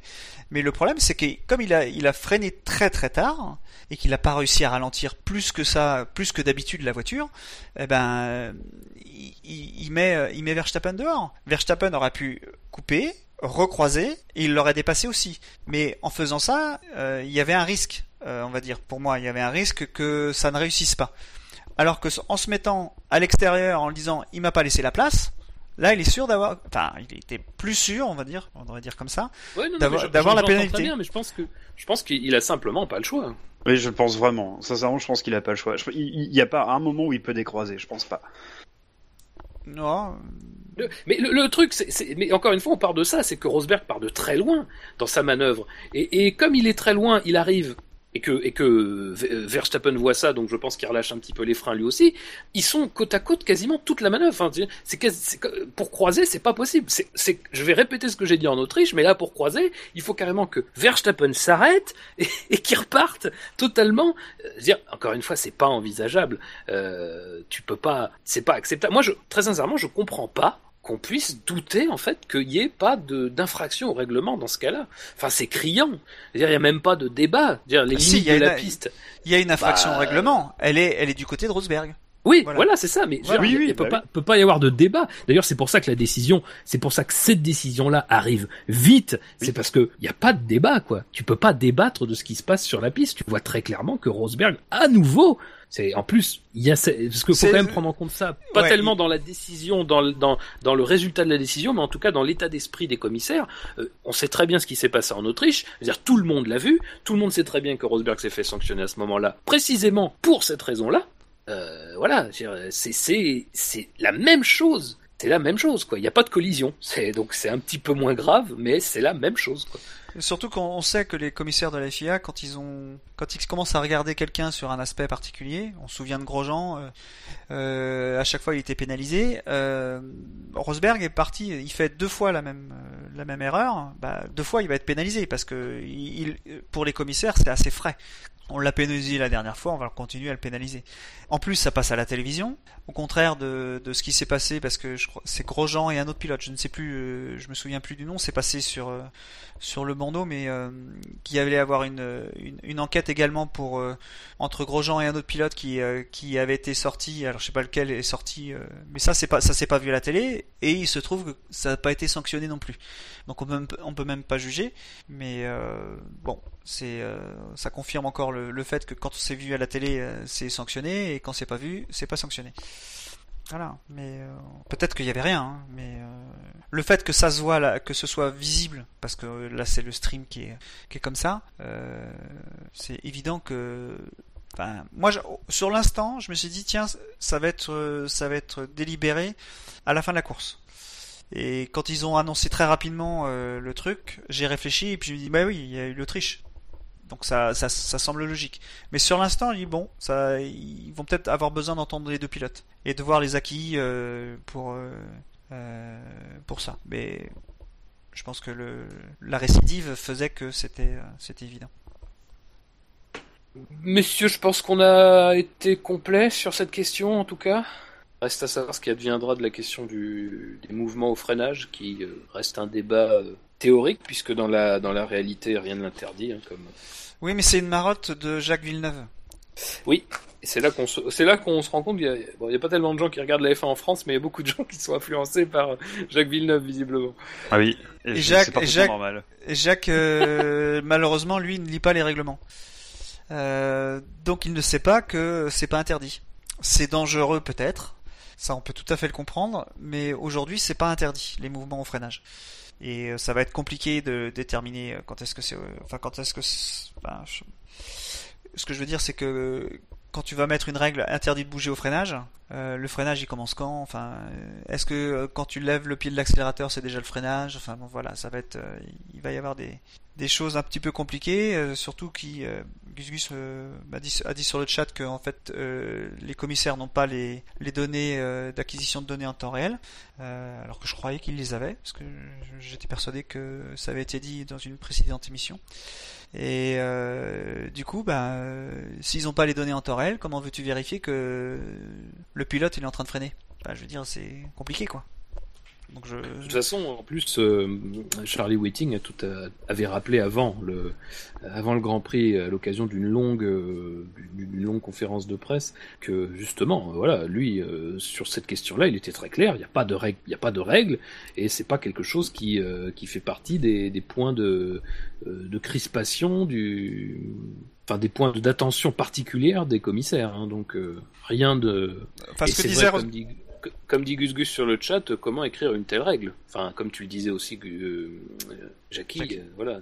Faut pas, faut pas écrire de règle si t'es pas capable de la contrôler. Donc s'ils sont pas capables de la contrôler en temps réel, ça n'a aucun, enfin, je veux dire, c'est, faut pas l'écrire, quoi. Et mais ce que disait Rosberg aussi, c'est que, hum, alors je sais plus si c'est pendant la course ou pendant son, ça, ça, dans la, le carré des, de la presse, euh, il disait que Waiting avait hum, pendant le briefing des pilotes, il avait été bien, il avait été insisté qu'il fallait pas bouger pendant le. Euh... Non, enfin là, alors j'ai devant moi les propos de Charlie Whiting que je cherchais. Euh... Euh, il n'y a pas, alors il dit il n'y a pas de règle dans les faits concernant le, le, fait de se déplacer dans la zone de freinage, même si, et là il dit même si c'est assez indésirable, c'est une chose assez indésirable selon la plupart des pilotes. et il dit aussi, évidemment, nous en discuterons plus tard de cette question. voilà, il disait, alors c'était en référence évidemment à Verstappen, Raikkonen, à, à, à au Hungaroring. Il disait que voilà, il disait pour, que pour lui c'était à la limite d'être correct. Euh, mais qu'il avait demandé au commissaire de regarder l'incident pendant la course et après la course pour se faire euh, euh, une idée précise et que pour, pour eux c'était ferme, c'était viril mais correct comme on dit, là une défense robuste. Euh, donc euh, partir de là, c'est vrai qu'il n'y avait pas eu d'enquête euh, pour le coup, mais comme un certain nombre de cas cette année, les commissaires ont eu, la, ont, quand même eu un avis à donner, et l'avis c'était que voilà, il n'y avait pas d'enquête à déclencher parce que c'était une manœuvre qui était dans, tout à fait légale quoi on peut être un peu frustré de ça parce que c'est vrai que nous du coup il faut attendre que ce soit euh, notre ami euh, Charlie qui vienne nous, nous dire euh, de, de, quoi il retourne et comment ça s'est passé. Et même quand on a des enquêtes on est frustré parce que les décisions sont souvent pas forcément très argumentées. Mais voilà au moins au moins on a eu ce c'est un problème qui pourra évoluer par, dans l'avenir, mais en tout cas, euh, dans, les, dans ce que c'est maintenant, il, Charlie Whiting est tout à fait à l'aise avec le fait de ne pas sanctionner euh, ce type de manœuvre-là. Mais là où Rosberg doit être un peu dégoûté, c'est que je me souviens de Austin l'année dernière, euh, où notamment, mais il y avait eu d'autres cas avant, où Hamilton le sort de, de cette manière-là. Je crois que Bahreïn aussi en l'année d'avant, il le sort de la Oh, non, c'est si. De, cette manière-là, ça se discute. Pas tout à fait pareil, mais il le sort à l'extérieur, il le laisse, il le laisse à l'extérieur. Il lui laisse pas la place. Et je pense, je, pense que, je, pense que maintenant qu'il y a eu deux cas qui ont été traités et qui ont été sanctionnés, je pense pas que la manœuvre qu'a fait Hamilton à Austin l'année dernière, il la referait de la même manière. Parce qu'il y aura un doute. Mais après, après euh, le, truc, c'est que je pense qu'il y a une grosse différence, qui est que dans un cas ou dans un autre, le, cas de d'Hamilton, même si, encore une fois, moi, Austin, vous pouvez réécouter des bandes, j'étais le premier à dire que euh, on pouvait au moins enquêter dessus, quoi. Euh, que il n'y avait pas de, il avait pas de raison que ce cas-là, on, on, ne suspecte pas qu'il y ait litige. Euh, mais dans tous les cas, je pense que ce qu'on voit avec Rosberg, c'est que Rosberg, enfin, Déjà, c'est pas en début de course, c'est pas après le départ, donc ça c'est quand même déjà un point important à signaler parce qu'on n'est pas dans les mêmes conditions, au moins au niveau pneumatique, au moins au niveau pneumatique. Et puis bah surtout, euh, Rosberg ne prend pas des trajectoires normales, quoi. C'est aussi ça le, qui pose problème. Euh, y a, y a, enfin, dans les deux cas, on a quand même euh, Rosberg qui crée un virage à, à qui, qui, crée un virage à 90 degrés en prenant une espèce de, de, ligne droite euh, jusqu'au moment où il va braquer. Donc c'est ça un peu qui pose problème. Ah Mais ce qui est sûr, c'est que cette année, euh, on l'a déjà dit, les cas comme Austin 2015, Japon 2015 seraient peut-être sous enquête des commissaires. Parce que euh, l'année dernière, enfin jusqu'à l'année dernière, on n'en avait pas ce type d'enquête entre coéquipiers. Cette année, ils ont ouvert la boîte de Pandore. Donc on peut quand même envisager que ce soit, euh, ce, au moins que ce soit euh, revu, quoi. Mais bon, je pense qu'on en a déjà parlé. Je, vous propose, messieurs, d'avancer sur le reste de notre conducteur avec le Quintet Plus, la crème de la crème des, des pilotes désignés par nos, par nos auditeurs. Alors si vous avez été attentif, euh, donc vous avez vous avez noté que c'était très très serré, hein, je l'ai dit, ça se tenait de moins 5 à 0 pour le quintet mou. Pa- pardon, pardon, femme, on, on... y a pas de point bonus ou de malus? Oh bah oui. putain, oh excusez-moi, Que- effectivement. Moi, Oui, je vais je mettre un, un plus 1, moi. Allez, bah excusez-moi, tout à fait, Ah, vous avez raison. moi, Plus je 1 dois ou moins mettre 1 un. pour un pilote. Moi, je voudrais mettre un plus 1 à euh, Ariento. Pour les raisons que j'explicitais tout à l'heure. Il est dans le quintet mou, hein? Moins, ouais. Non, dans le, euh, dans le et on mou, rappelle oui, qu'on peut mettre moins 1 plus 1 à des pilotes qui sont à la fois dans le quintet mou et dans le quintet moins cette année. Euh, Ariento, alors euh, moi non, personnellement. Voilà, le débat est donc clos. voilà. Non, mais est-ce que vous avez, euh, est-ce que vous avez un autre pilote à proposer, messieurs? Bah moi je mettrais bien un plus 1 à Alonso pour les mêmes raisons que j'ai évoquées. Mais ça va être pareil, personne va vouloir. Oh, pas plus que ça, essaye de me convaincre, mais pas Bah, plus que ça. C'est le, le fait que... qu'il fait un très très beau dépassement. C'est vrai qu'il fait un très très Ouais. beau dépassement. Voilà, et qu'il soit dans le quintet mou, euh, ça vaut peut-être pas un quintet plus. Ouais, mais- Voilà, c'est ça en fait. Mais ça vaut un peu plus qu'un quintet mou. C'est ça que je veux dire. Et pour le coup, euh, il en a fait peut-être plein dans la saison des, des, dépassements comme ça. Le problème, c'est qu'on les voit pas, on les voit pas tout le temps. Et là, on l'a vu. Et cette, cette enfilade de, de, virages est propice. C'est, ce que j'espérais dans ce, dans ce Grand Prix avant le départ. C'est que souvent, il y a des, il y a, des dépassements dans cette, dans cette enfilade qui suit les, qui suit l'épingle. Et là, on n'en a pas vu beaucoup. Euh, Il y en a eu quelques-unes, mais pas tant que ça, pas, pas autant que d'habitude. Ce qui explique aussi ma note. Enfin bon, bref. Mais euh, ouais, moi je mettrais bien un plus un Alonso. Alors, plus 1 Alonso, euh, moi non. moi, je, moi, avoir une- moi, une je- moi, idée, j'enlèverais Fab. un- je mettrais un point en moins à Rosberg. Ah, Ah, d'accord. ah, Ah, ah, ne me tente, ne me tente pas, mais j'aime. Alors, euh, je, je reste euh, malgré tout euh, objectif. Alors, pourquoi je mettrais moins 1 à Rosberg euh, Pour l'ensemble de son œuvre. Ouais, ouais, c'est ça. Non, mais c'est ça. C'est pas tellement. Je, je veux pas dire qu'il a fait la plus mauvaise course de sa vie, euh, mais je pense que c'est quand même une très mauvaise course pour ce moment-là de la saison très particulièrement. Euh, très sincèrement, j'avais, j'étais d'autant plus déçu de sa course que j'avais trouvé sa qualification vraiment brillante, euh, son tour de qualification vraiment brillant. Euh, donc euh, voilà, c'est pas que je sois un supporter de Rosberg, mais ce que je trouve dommage et ce qui influencerait plutôt le moins 1, ça serait vraiment le, le bah, sa manœuvre en fait, sa manœuvre sur euh, sur Verstappen. Je pense que euh, on peut, je pense qu'on peut, voilà, on peut faire des erreurs, mais moi mon problème c'est qu'il refait la même erreur euh, et bah, je- moi ça me dérange parce que je, je trouve que pour quelqu'un qui a son expérience, quelqu'un qui a euh, Qui joue le titre. aussi, euh, bah, qui joue le titre, voilà tout simplement. Euh, je trouve que ça ce sont des erreurs qu'il pourrait vraiment éviter et c'est des erreurs très coûteuses parce que effectivement, même si son équipe foire totalement, et ça aussi c'est à mettre euh, au débit de l'équipe parce que c'est vraiment nul quand même de pas arriver à chronométrer 5 secondes et d'en faire 8, euh, c'est catastrophique. Et en plus sur un arrêt qui doit durer, enfin sur un arrêt où tu as quand même le temps de te préparer visiblement puisque tu as 5 secondes où tu dois rien faire, tu arrives en plus à faire un arrêt lent. Donc bon, je trouve que ça fait beaucoup. Mais globalement, même si ça avait été 5 secondes et même si ça avait été un bon arrêt, ça aurait fait euh, de toute façon euh, les frais, il aurait fait les frais de cette stratégie, de, de cette manœuvre. Et voilà, ça me gêne parce que encore une fois, pour moi là, c'est des points vraiment encore une fois perdus bêtement, euh, comme en Autriche. Et euh, et ben, on a rigolé encore en Autriche parce qu'il était encore devant et que on savait très bien que Hamilton devait avoir une pénalité. Mais là, Hamilton, il est nettement devant. Il aura sa pénalité certes, mais il est nettement devant et ça change quand même tout quoi. Parce que maintenant, ça veut dire qu'Hamilton, il a quasiment il a quasiment son retard de, fait. Il a même peut-être un petit pécule s'il arrive à bien gérer la course où il est, euh, euh, où il est, euh, où il doit changer de moteur. Donc, enfin, pour moi, c'est clairement pas la bonne solution.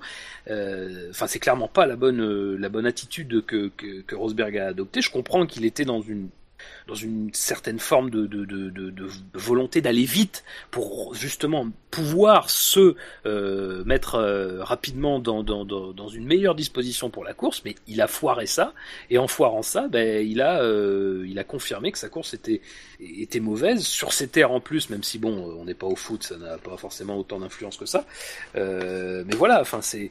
Moi, le Oui, moins puis- 1 pour moi, je ouais, puis on justifié. dit je comprends qu'on le mette pas parce que voilà, mais Je suis d'autant plus d'accord avec toi que euh, on est au 29e tour. ça, ce- cette manœuvre-là, euh, on aurait pu l'accepter euh, au 66e tour, je crois, 67. Enfin, le- en fin de course, là, on a l'impression qu'il fait une manœuvre désespérée. Enfin, pour moi, il freine euh, vraiment beaucoup plus tard que d'habitude. Euh, J'aimerais bien voir, je sais pas s'il y a encore les on-board euh, le mercredi, euh, voir le, à quel moment il freine, euh, si c'est au panneau 100 mètres ou si c'est au panneau 75, mais je pense plutôt que ce soit au panneau 75. Et, euh, et du coup, bah forcément, il arrive trop trop loin. Mais on est au 29e tour, on a l'impression qu'il dit faut que je le double maintenant. L'impression qu'on en a, c'est il doit se dire faut que je le double maintenant, sinon j'aurai pas d'occasion en 40 tours. Euh, non, quand même. Je, je pense que ce qui se dit, et ça peut être légitime, c'est qu'il faut que je le surprenne. Donc j'y vais, j'y vais tout de suite. Et il y a- il y, a un manque de préparation évident dans ce, dépa- dans, dans ce dépassement, ça c'est clair. Moi, Ouais, je mais je crois qu'il que t'as raison, euh, C'est Verstappen, il faut, faut, le surpre- faut que je le surprenne. Faut, faut que je le prenne par surprise, sinon il va me niquer. Mais Et- sincèrement, vous, vous, a- vous devant votre télé, vous êtes pas dit putain, il y va Mais oui, moi Ouais, si, si, on s'est dit ça. Moi, je me suis dit ça. ouais. Ce qui se passe, mais complètement. Après, je sais pas, hein, je, je, je c'est pas, je, c'est pas pour enfoncer Rosberg euh, plus que ça, mais je trouve que c'est encore dommage, quoi, de, de sa part. Donc, euh, c'est ça qui, c'est, mais c'est, encore une fois, c'est vraiment, c'est vraiment comme ça que vous, qu'il faut le prendre. Je sais que, voilà, évidemment, je suis pour Hamilton, euh, tout ce qui se passe, j'en suis très content, mais je veux dire, je peux pas, je peux pas satisfaire de ce qui se passe parce que, parce que Rosberg, enfin, je veux dire, il se met, il se met en difficulté tout seul. C'est ça le pire. C'est, c'est ça qui est terrible. C'est c'est- ce- le départ qui soit raté. Je veux dire, Hamilton en a raté. Euh, je vais pas taper plus sur Rosberg que sur Hamilton, Non, mais ça il a, il a tout loisir, même si les Red Bull sont rapides, et ça c'est vrai que c'est quand même une donnée à prendre en compte, parce que c'est moins facile de remonter, et ça peut expliquer son attitude, mais malgré tout, il a quand même du temps pour déployer une stratégie, il est face à un pilote qui, normalement, a une voiture moins rapide, qui peut a priori surprendre dans, avec les mêmes types de pneus, d'ailleurs, c'est pas, euh, Verstappen, c'est pas la course de sa vie non plus, alors certes, je pense que, comme tu dis, Scani, il veut y aller tout de suite, il veut surprendre, il, joue- il, il surprend tout le monde, je pense, et malheureusement, il se plante, il se plante. Peut-être lui-même, lui-même Oui, oui, au, premier, au premier des chefs, si ça se trouve. hein. Peut-être, peut-être. Mais voilà, donc c'est tout ça qui me donnerait, qui me conduirait à lui mettre moins un. Euh, je sais pas, Jackie, euh, Scani, donc c'est plutôt de votre côté que ça penche. Est-ce que vous, vous avez envie, vous avez quelqu'un d'autre, euh, auquel cas après on. Ah, moi j'avais Ariento, bon. euh, Mais tu Moi, je- peux, enfin euh, voilà, hein, tu Moi, peux je peux rester me- sur ton. Moi, je peux mettre moins 1 à, à Rosberg. hein, J'ai pas de souci avec ça. Bah, moi aussi, en fait. Euh, Et ben que voilà, on a notre grand gagnant. Ça va me chier qu'on mette pas plus un à Ariento, quand même. C'est- parce que c'est sa dernière course, c'est ça? Oui un, bail, un, un, un- un plus un d'adieu. Eh oui Et parce que, euh, par que je- ouais, Un pour- plus 1 avec sursis parce qu'on sait pas encore. Ah oui, mais alors là, euh, c'est pas dans le règlement, ça. Mais alors Scani, du coup, du coup, tu, tu as un, tu as un dilemme. Bon, Ariento n'aura pas plus un, mais tu peux éviter un moins un à Rosberg, c'est. Bon, bah, je vais lui mettre alors. Bon, ben voilà, bah écoutez. Aucune pique. Donc, ça fait moins un pour Nico Rosberg sur ce Grand Prix d'Allemagne. Euh, Mérité, je mérite- mérité puisque c'est assez rare qu'on a un consensus sur euh, 1 plus 1 moins 1. Donc c'est que c'est que c'est que c'est mérité. Je Mais sais moi, pas je, si je- je- moi, je, je suis pour lui mettre le, le moins 1 quand même parce que euh, moi, ce qui m'intéresse vraiment dans, dans le truc des Mercedes, c'est vraiment la, la guerre psychologique que les deux que les deux ont. Euh, pour moi, euh, Hamilton a gagné le championnat à Barcelone euh, en reprenant le dessus sur sur Rosberg. Il a arrêté de perdre sur Rosberg ce jour-là. comme et- ça s'était fait à Ba- comme ça s'était fait à Spa euh, deux ans avant. hein, donc euh, Mais euh, le, le truc, c'est que que moi, je voulais vraiment que Rose, enfin, j'ai- je voulais- on s'en fout, mais enfin, j'espérais que Rosberg euh, mette vraiment les, les pendules à l'heure et gagne de main de maître son son Grand Prix national, quoi. Et, et il a rien fait pour le faire, quoi. Et moi, pour moi, c'est pour ça qu'il mérite son euh, son son plus un, son moins un d'ailleurs. Bah, il a cru que peut-être que faire la pole ça suffisait. avec Rosberg. Vous êtes dur avec Rosberg. Attendez qu'Hamilton soit champion, vous allez voir le vrai Rosberg. C'est pas la même histoire, hein. C'est pas le même pilote. Atten- attendez que Rosberg- attendez qu'Hamilton soit champion. Là, on verra le vrai Rosberg. Enfin, le vrai vainqueur de Grand Prix. Allez, messieurs, passons parce que nous avons encore un petit programme chargé qui nous attend. Dont le quintet plus cette fois. Un, un super jeu que tu nous as concocté euh, aussi. Euh, hop, hop, hop, hop. Allez, Difficile. euh, vous verrez, vous verrez. euh. Mais je peux arrêter l'émission avant. Je suis totalement libre de faire ce que je veux. C'est ça qui est beau. Euh, non, euh, messieurs quintet plus. Et je pense que le cinquième du Quintet Plus euh, doit se demander ce qu'il fait là, euh, je pense. Puisqu'il s'agit de l'autre de l'autre pilote As de Romain Grosjean. What? Euh, Ah ben alors Romain Grosjean, alors, oui, Romain Grosjean est dans le est dans le quintet plus, donc en cinquième position. Ça Euh, Sacha Grosjean, c'est ça? Sa- Sacha Grosjean, euh, Romain Grosjean avec deux points. Alors faut savoir que avec les autres membres du quintet plus, c'est le seul qui est en positif. Euh, malgré tout, c'est quand même partagé. Il y a 9 votes positifs, 7 votes négatifs. Euh, Une question. Pourquoi? Vas-y. La question, pourquoi il est dans le KTP Ah oui, voilà. C'est. Parce qu'il est même pas devant son coéquipier. Euh, oui, oui, il se fait euh, dominer par son voilà. coéquipier tout le week-end. Voilà, Et tout à fait. il est dans le KTP. Mais ça a aucun sens. Non mais là, là, c'est ça a vraiment aucun sens. Enfin, c'est Oui, oui. ouais, délire. Les fans, peut-être Euh, il a neuf non, fans. euh, Ouais, je sais pas, c'est bizarre. Hein. Non, enfin c'est. Bon. Ça devait être toute sa famille qui a voté, je crois.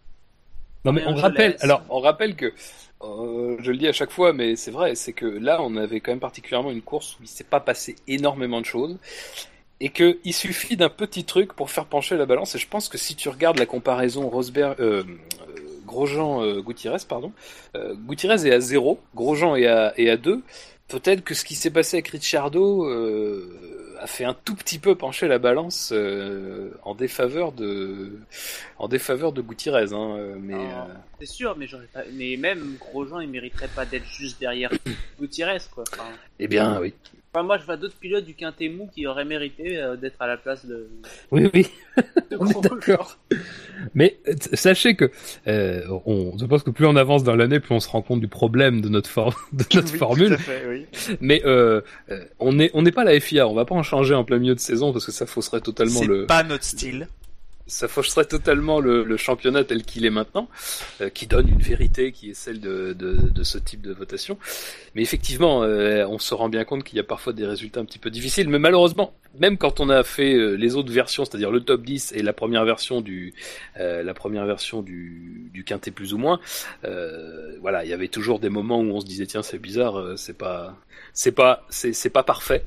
Euh, mais c'est vrai que bon cette année on a tenté quelque chose, on n'en est pas forcément très satisfait. Enfin en tout cas moi à titre personnel j'ai du mal un peu avec ce que ça donne comme résultat.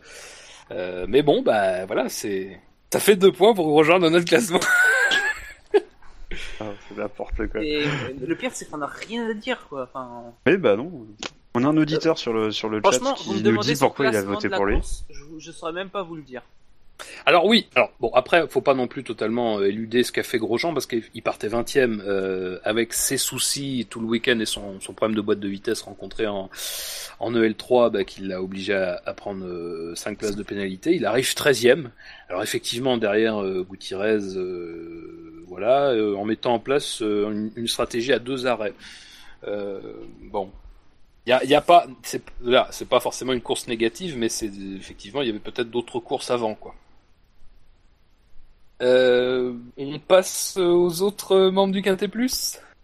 Allons-y. Et donc là, en revanche, il y a évidemment un gap très important avec le quatrième du Quintet Plus, euh, puisqu'il a inscrit 23 points et que des votes positifs pour sa part. C'est Nico Hülkenberg. Nico Hülkenberg qui était huitième au départ avec cette fameuse pénalité de une place sur la grille euh, et qui a terminé bah, septième euh, à l'arrivée. On l'a pas vu beaucoup ou c'est moi euh, qui l'ai pas vu beaucoup Euh, on l'a pas vu beaucoup. Ouais, donc il a fait une course à la Rosberg quoi. Non, même pas parce qu'il a pas réussi à. Non, Non, oui. Même pas. Ouais, bah, j'ai- on a... enfin, moi je vais pas avoir grand chose à dire, je l'ai pas vu. euh, Donc, euh, Il entre dans les points, quoi. Il, con- il confirme en gros les progrès de, de Force India par rapport au, à, ses- à leurs concurrents, quoi. Que ce soit Williams, Toro Rosso. Bon, voilà, c'est une course solide, mais le problème c'est qu'on a, voilà quoi. Moi je trouve que la réalisation, elle, elle a pas été exceptionnelle. On n'a pas vraiment vu, euh, on n'a pas vraiment vu un vrai déroulé de course. À mon avis, ça a peut-être joué sur le spectacle qu'on a vu à la télé. Et euh, il a fait une course solide dans les points, quoi. Aujourd'hui là, la Force elle, euh, elle tout à fait, euh, tout à fait marqué des points. être devant des Williams, donc ouais, il a fait la, bonne, une bonne course, quoi. Il mérite, à mon avis, il mérite plus d'être dans le 4 et plus que Grosjean, quoi. À, à mon avis, on, on- a aussi le, le, le- la belle illustration d'un changement de stratégie qui a été salutaire parce qu'ils étaient partis comme Williams sur, enfin comme Bottas en tout cas, sur une stratégie à deux arrêts, euh, mais se sont assez vite rendus compte que ça serait un peu euh, un peu difficile de terminer la course avec. Euh, et donc en passant à trois arrêts, ils sont parvenus à, à- bah, finalement à contrer la stratégie de, de notre ami Bottas, qu'il dépasse euh, dans les dans les derniers moments de la course. Euh, mais c'est vrai qu'il y a quand même une, il y a quand même un tournant de sa course, c'est, quand il décide de passer sur ces, sur ces trois arrêts, ce qui lui offre euh, un bon rythme en fin de, en fin de course. Et puis bon, visiblement euh, aussi, peut-être que il fait des meilleures courses qu'en début de saison, où il était très inconstant. Et là, depuis quelques grands prix, il est, on a l'impression qu'il est un peu mieux, enfin plus en phase avec euh, avec son niveau euh, ou ce qu'on attend de son niveau de euh, comme pilote euh, chez euh, bah, chez Force India, mais éventuellement chez d'autres euh, d'autres écuries aussi. Donc peut-être Et il fait cuire de bonnes saucisses, apparemment. Ah, je ne savais pas. Il a été faire un tour au camping d'Ockenheim. Moi, je lui aurais mis plus 1 pour ça s'il n'avait pas été dans le KT+. euh... Mais si autre chose à rajouter sur la course du Hülkenberg Alors le C'est troisième. bien, allez, allez, passons au podium dans, dans, dans l'allégresse. Euh, alors là, là c'est très très très serré entre les deux pilotes qui viennent. Euh, et le troisième, c'est un Britannique. C'est un Britannique qui longtemps, qui a longtemps couru pour McLaren. Mais c'est une idée. Qui, qui- quel- lequel des deux ça pourrait être?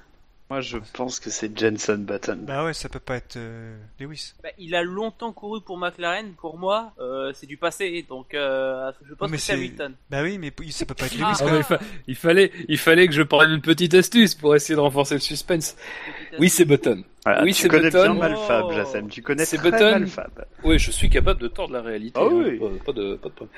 Euh, c'est Button, mais Button, euh, vous verrez, c'est très serré.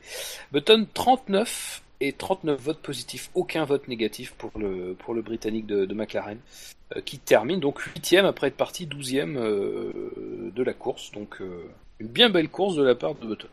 Qui a aussi eu des pas mal de problèmes, si je me souviens bien, euh, en- dans les essais libres. Je, me trompe ou? Oui, c'était- bah, il non. a eu. C'était euh, euh, Boulier qui disait qu'ils avaient ils avaient pas réussi à, à, à avoir un équilibre sur la voiture qui satisfasse les, les pilotes. Ouais. Euh, et donc euh, en général, quand on a un problème d'équilibre, euh, on a un problème d'usure. Et euh, bon, là visiblement, lui, il a réussi à contenir sa consommation. Parce que oui. Oui, c'est sûr. Mais ouais, ouais. ah, c'est bien de les revoir. Moi, moi, je suis persuadé qu'ils sont en train de remonter la pente et que en, en fin de saison, euh, ils vont se battre euh, avec Force India, je pense, euh, pour des des 5-6e places à la régulière, quoi. Pour moi, Force India, euh, il se bat pour un quatrième. hein. Moi, je pense que c'est trop tard pour euh, pour euh, McLaren. Pour moi, ils vont se battre avec Toro Rosso. euh, non, mais là, les- McLaren, aujourd'hui, le, tout ce qu'ils font aujourd'hui, c'est pour rattraper le niveau pour l'année prochaine. D'ailleurs, tout ce que tu grattes aujourd'hui, tu l'auras, tu l'auras gagné pour l'année prochaine. Bah, le, Même le règlement aérodynamique change, donc. oui, mais c'est un championnat, c'est c'est un championnat de moteur. Bah, justement, l'année prochaine, ce sera plus le cas, donc. euh, Ah si, Enfin, ce sera toujours le cas. le Ce sera toujours Oui, le cas. Oui, mais disons Pas qu'on va probablement revenir à une d'autant plus le cas. configuration qu'on a connue euh, il y a, il y a 5-6 ans déjà. Enfin, voire euh, un peu plus. Euh, Non, quand on était au, au V8, c'était pas des championnats de moteur, c'était des championnats aéro. Là aujourd'hui, on est un championnat de moteur. Euh, Oui, mais l'année prochaine, on a quand même des gros gains d'aéro. Pas- ben oui. Donc euh, Bah. les- ces gains seront suffisants pour compenser un éventuel euh, manque de puissance du moteur dans certaines portions, dans certains circuits. ah, L'année prochaine, on parle de 1000 chevaux. Hein. N'oubliez pas. Hein. Alors ça, Ah, de toute façon, il va falloir, parce qu'il va la, la traînée va augmenter, donc euh, il va falloir absolument augmenter les moteurs, hein, parce que sinon, on va aller beaucoup moins vite. Bah, La, vitesse gagnée, c'est surtout euh, le, le passage en virage. hein. Euh, Comme tu disais tout à l'heure, on aura des, des- des Mm. vitesses de pointe qui seront plus basses de du fait de l'appui euh, aérodynamique plus important, mais la plupart des gains se feront en virage et avec les pneus évidemment, puisque les pneus seront revus. Donc euh, ça va quand même, euh, je pense, rééquilibrer les choses de manière assez euh, nette, euh, même si euh, Ouais. je pense que le point essentiel avec la question des moteurs, c'est que par rapport à la fin de l'ère V8 où tous les moteurs étaient à peu près équivalents, on avait des différences qui étaient sur la consommation, sur le poids, sur la vitesse, mais c'était à, enfin, c'était à la marge entre guillemets. Mm. Euh, là, on aura effectivement des, des peut-être des différences un peu plus grandes. Encore que, encore une fois, on est quand même dans la troisième saison d'exploitation du moteur. Euh, et on sera dans la quatrième en 2017. Et puis en 2017, on aura une, une, une- un développement qui sera libéralisé euh, à l'année. Donc ça sera euh, tout en restant dans les limites des, du règlement euh, euh, au niveau des, des, des éléments du moteur. Mais euh, voilà. on- Ils veulent changer le débitmètre aussi. Enfin, Ouais, ils vont mettre un, ils vont mettre un pôle standardisé. Oui, mais c'est déjà le cas. Euh, si le Ils ont, ils ont passé, ils ont passé un appel, euh, un appel d'offres euh, pour un pour autre. ça il y a pas longtemps. Non, non, mais ils sont déjà standardisés. hein. Ils sont déjà standardisés les débitmètres. La question c'est est-ce qu'ils vont le mettre euh, à 100 kg par heure ou 105 kg par heure? Je crois que c'était ça qui se posait. euh, je sais plus si ça. a Ils auront le droit d'emmener 105 kilos, je crois, d'essence. Ils ont le droit d'emmener 105 kilos, mais ils n'ont pas le droit à un débit supérieur. Mais il était question de ça à un moment. Ah, peut-être, je sais pas. Bon, en tout cas, messieurs, la course de Button. Il a fait une bonne course. ouais, bon. Non, mais ouais, euh, il a- rien. Mais euh, il a fait une bonne, bonne fin de course, voilà. Enfin, moi, je l'ai vu à la fin de la course. Pas vous mentir. Et voilà, quoi, il a, il a pas fait une course folle parce que bon, il est limité par sa monoplace, mais pour moi, il a fait la, il a, il montre qu'aujourd'hui, les, les McLaren, contrairement au début de saison, sont tout à fait capables de marquer des points à la régulière. Voilà. C'est un peu, un peu le symbole de, c'est un peu, c'est- Button, c'est un peu le symbole de ça, quoi, maintenant. C'est voilà, aujourd'hui, McLaren, sur une course, à la régulière, ça peut marquer des points. Pour moi, c'est un peu, voilà, c'est, la course. Donc, euh, juste pour, euh, pour- juste, je te coupe, juste pour revenir sur ce que disait, euh, sur la discussion de Jackie et, et Shinji et Scani, pardon. euh, on est, on reste à la limite de 100 kg par heure d'essence, mais en revanche, effectivement, il y aura bien les 5 kg de plus embarqués pour 2017. Excuse-moi, je sais. Non, non, mais j'avais fini. Et Button, il fait une belle course, hein. il s'est pas mis le, le doigt dans l'œil, ni la poussière de carbone de frein, quoi.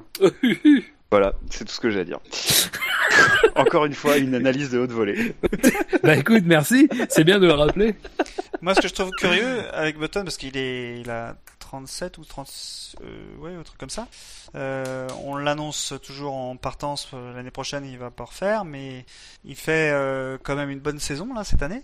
Euh, il était question qu'il aille chez Williams l'année prochaine. Euh, 36 ans, Button. 36 ans, voilà. Euh, je pense que c'est c'est un, un bon pilote, un bon coéquipier, euh, un bon numéro 2 maintenant, mais un bon coéquipier quand même. Effectivement, je sais plus qui disait ça, si je remonte le chat, mais crois que c'est un célèbre inconnu ou qui euh, le cas non c'est Nico qui disait que le cas le cas Button risque d'être compliqué pour 2017, pas avec McLaren. Effectivement, avec Van Dorn qu'ils ont sous le coude, on aimerait bien que Button euh, s'arrête l'année prochaine pour que ce soit pour que ce soit facile. Mais euh, moi, j'ai j'ai pas l'impression, étant donné la niaque qu'il a, qu'il veut s'arrêter l'année prochaine. hein. J'ai plus l'impression qu'il veut continuer et qu'il il continue comme un mort de faim. Donc, moi, je trouve que c'est il a fait une belle course effectivement. Euh, ce que j'ai dit, hein, le McLaren est en train de remonter, euh, ils corrigent leurs problèmes moteurs, euh, ça va de mieux en mieux, ils espèrent qu'à Spa, euh, la voiture sera plus exploitable, donc euh, on verra bien. hein. Mais euh, ils sont en pente ascendante, on va dire, les, les McLaren, et donc Button suit, euh, suit la pente. Je suis désolé, messieurs, je me suis pris un fou rire tout seul. Euh... Et, et pourquoi ça? Non, non, mais en fait, je laissais Jackie continuer, continuer, mais ça tout le temps. Il, il redisait quelque chose, j'étais comme ça, oh, bon. Et puis là, j'ai regardé l'heure, j'ai fait mon Dieu, on est loin. Heureusement qu'on s'ennuyait. De toute façon, c'est toujours comme ça, c'est que les courses. Quand Jackie euh, vient, chiantes, quand euh, Jackie vient, euh, Les cours... Et en plus, si Jackie vient, là, on est, de- on on est à l'échelle 10. On est à l'échelle 10 de la longueur d'émission. Euh, allez, messieurs, on va continuer ce quintet avec bah, le deuxième. Et je vous disais que c'était serré. Alors bon, il est britannique, donc il n'y a pas beaucoup de suspense. Euh, parce que Lewis Hamilton, en fait, a marqué le même nombre de points que Button. Et donc, vous le savez, euh, ça se décide à la place en course. Et bien évidemment, à la place en course, Hamilton est le vainqueur. 39 votes, 40 votes positifs, un vote négatif. Euh, que dire, messieurs, sur la course de d'Hamilton? Je suis pas sûr qu'il y a beaucoup de choses à développer là non plus. Mais... Alors, bon, je vais résumer. Un bon départ. Voilà, il a géré, et puis voilà. C'est tout. Enfin, En même temps, quand, quand son coéquipier, il fait, il fait tout le temps n'importe quoi aussi. Et sinon, euh, franchement, il a, fait une, bo- il a fait la course qu'il fallait, quoi. pas mieux. Enfin, je sais pas si vous Oui. avez autre chose à dire. euh. Jackie, t'as quelque chose à dire? Non, non, pas mieux. Un monologue? Pas mieux, pas mieux. Je- T'as tout très ré- bien résumé. euh, il fait un super départ et puis, euh, et puis après on le voit plus. Et il gère son moteur. Et les, les retardataires. Oui. Voilà. Cani, quelque chose à ajouter sur. euh, Euh, il- Ah, parce qu'il a fait la course en fait, je l'ai pas vu. Ah, c'est lui Après, qui était premier. fini 30 Non, mais devant, il a fait un virage et puis voilà, terminé quoi. Il a jamais été inquiété après. Même plus- le premier virage, il était pas inquiété. Hein. Je pense qu'à qu'à 15 tours près, il aurait pu finir deuxième. Bon, alors toi tu rêves. Hein. 15-20 tours. Allez. C'est vrai, non mais il a raison. À 15-20 tours. C'était Ah, envisageable. Je pense que, allez, tu, tu dis, bon, les gars, cette course a été palpitante, moi je m'en remets très bien à 20 tours. Allez, tente l'undercut. Allez, soyons fous. Pensez toujours pour Ferrari.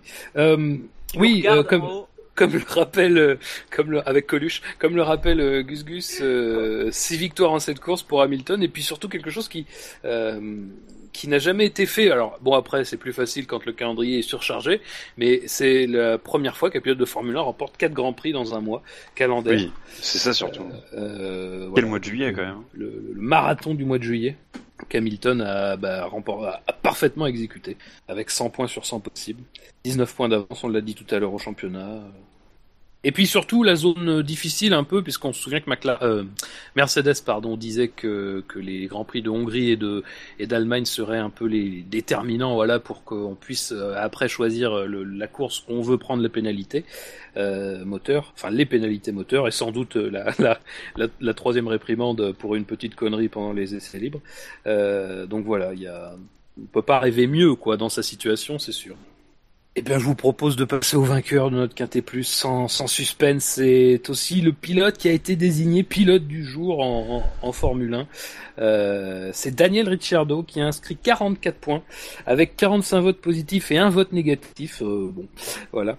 Euh, troisième au départ et, et donc deuxième à l'arrivée pour, pour l'Australien. Peut-être? Bah, J'en avais parlé un peu euh, au début, mais euh, donc euh, il a, par, je vais surtout le comparer par rapport à voilà son coéquipier parce que c'est surtout ça en fait voilà, qui qui marque les esprits. C'est surtout son rythme. Il a été, enfin, moi je trouve qu'il a eu, il a été le plus rapide en course en fait. Enfin, évidemment il y a eu Hamilton au début, voilà, parce que euh, il était, il était troisième, quatrième, troisième à un moment donné, euh, euh, Ricciardo, mais au final, euh, sur tous ses relais, il a été plus rapide. Il a été très rapide. Il a même fini très fort en revenant un peu sur sur Hamilton. Euh, il avait le même rythme que Verstappen alors qu'il avait des pneus beaucoup plus moins tendres. Moi, je trouve que voilà, il a fait, il a fait la course qu'il fallait quoi. Il a été bon, il a, il a dépassé les, il a dépassé Rosberg d'une façon correcte. Puis voilà quoi. Enfin, moi, j'ai pas, j'ai pas beaucoup de choses à dire. Hein. Il a été, il a été très bon et c'est pour moi sa meilleure course depuis probablement, euh, bah, depuis probablement euh, Monaco, Grand Max. Ça fait, ça fait plaisir. Voilà. moi, j'ai pas d'autre chose à dire hein, si vous avez des trucs à dire. Bon, alors, Qui Scani, Scani, vas-y. Alors bah oui, je vais laisser Jackie finir sur une note meilleure que la mienne, euh, parce que moi je vais, me- je vais me livrer à une, une analyse de haute volée. Hein, de- décidément, c'est c'est un thème ce soir. Euh, c'est quand il boit dans sa chaussure. Euh, sachez que je l'ai déjà fait. Sachez que je l'ai déjà fait et que c'est particulièrement dégueulasse. Voilà. Ouais. Euh, et par contre, j'ai trouvé ça génial qu'il le fasse sur le podium. Alors après, c'est triché parce que je suis sûr qu'il change de pompe à chaque Grand Prix. Ah oui, et que moi, je l'ai fait avec des pompes que j'avais euh, depuis cinq cette ans. Euh. Euh, ouais, alors, enfin, moi j'ai fait ça, c'était Hop de Stroux, je crois, euh, en flamand, c'est en, en Belgique.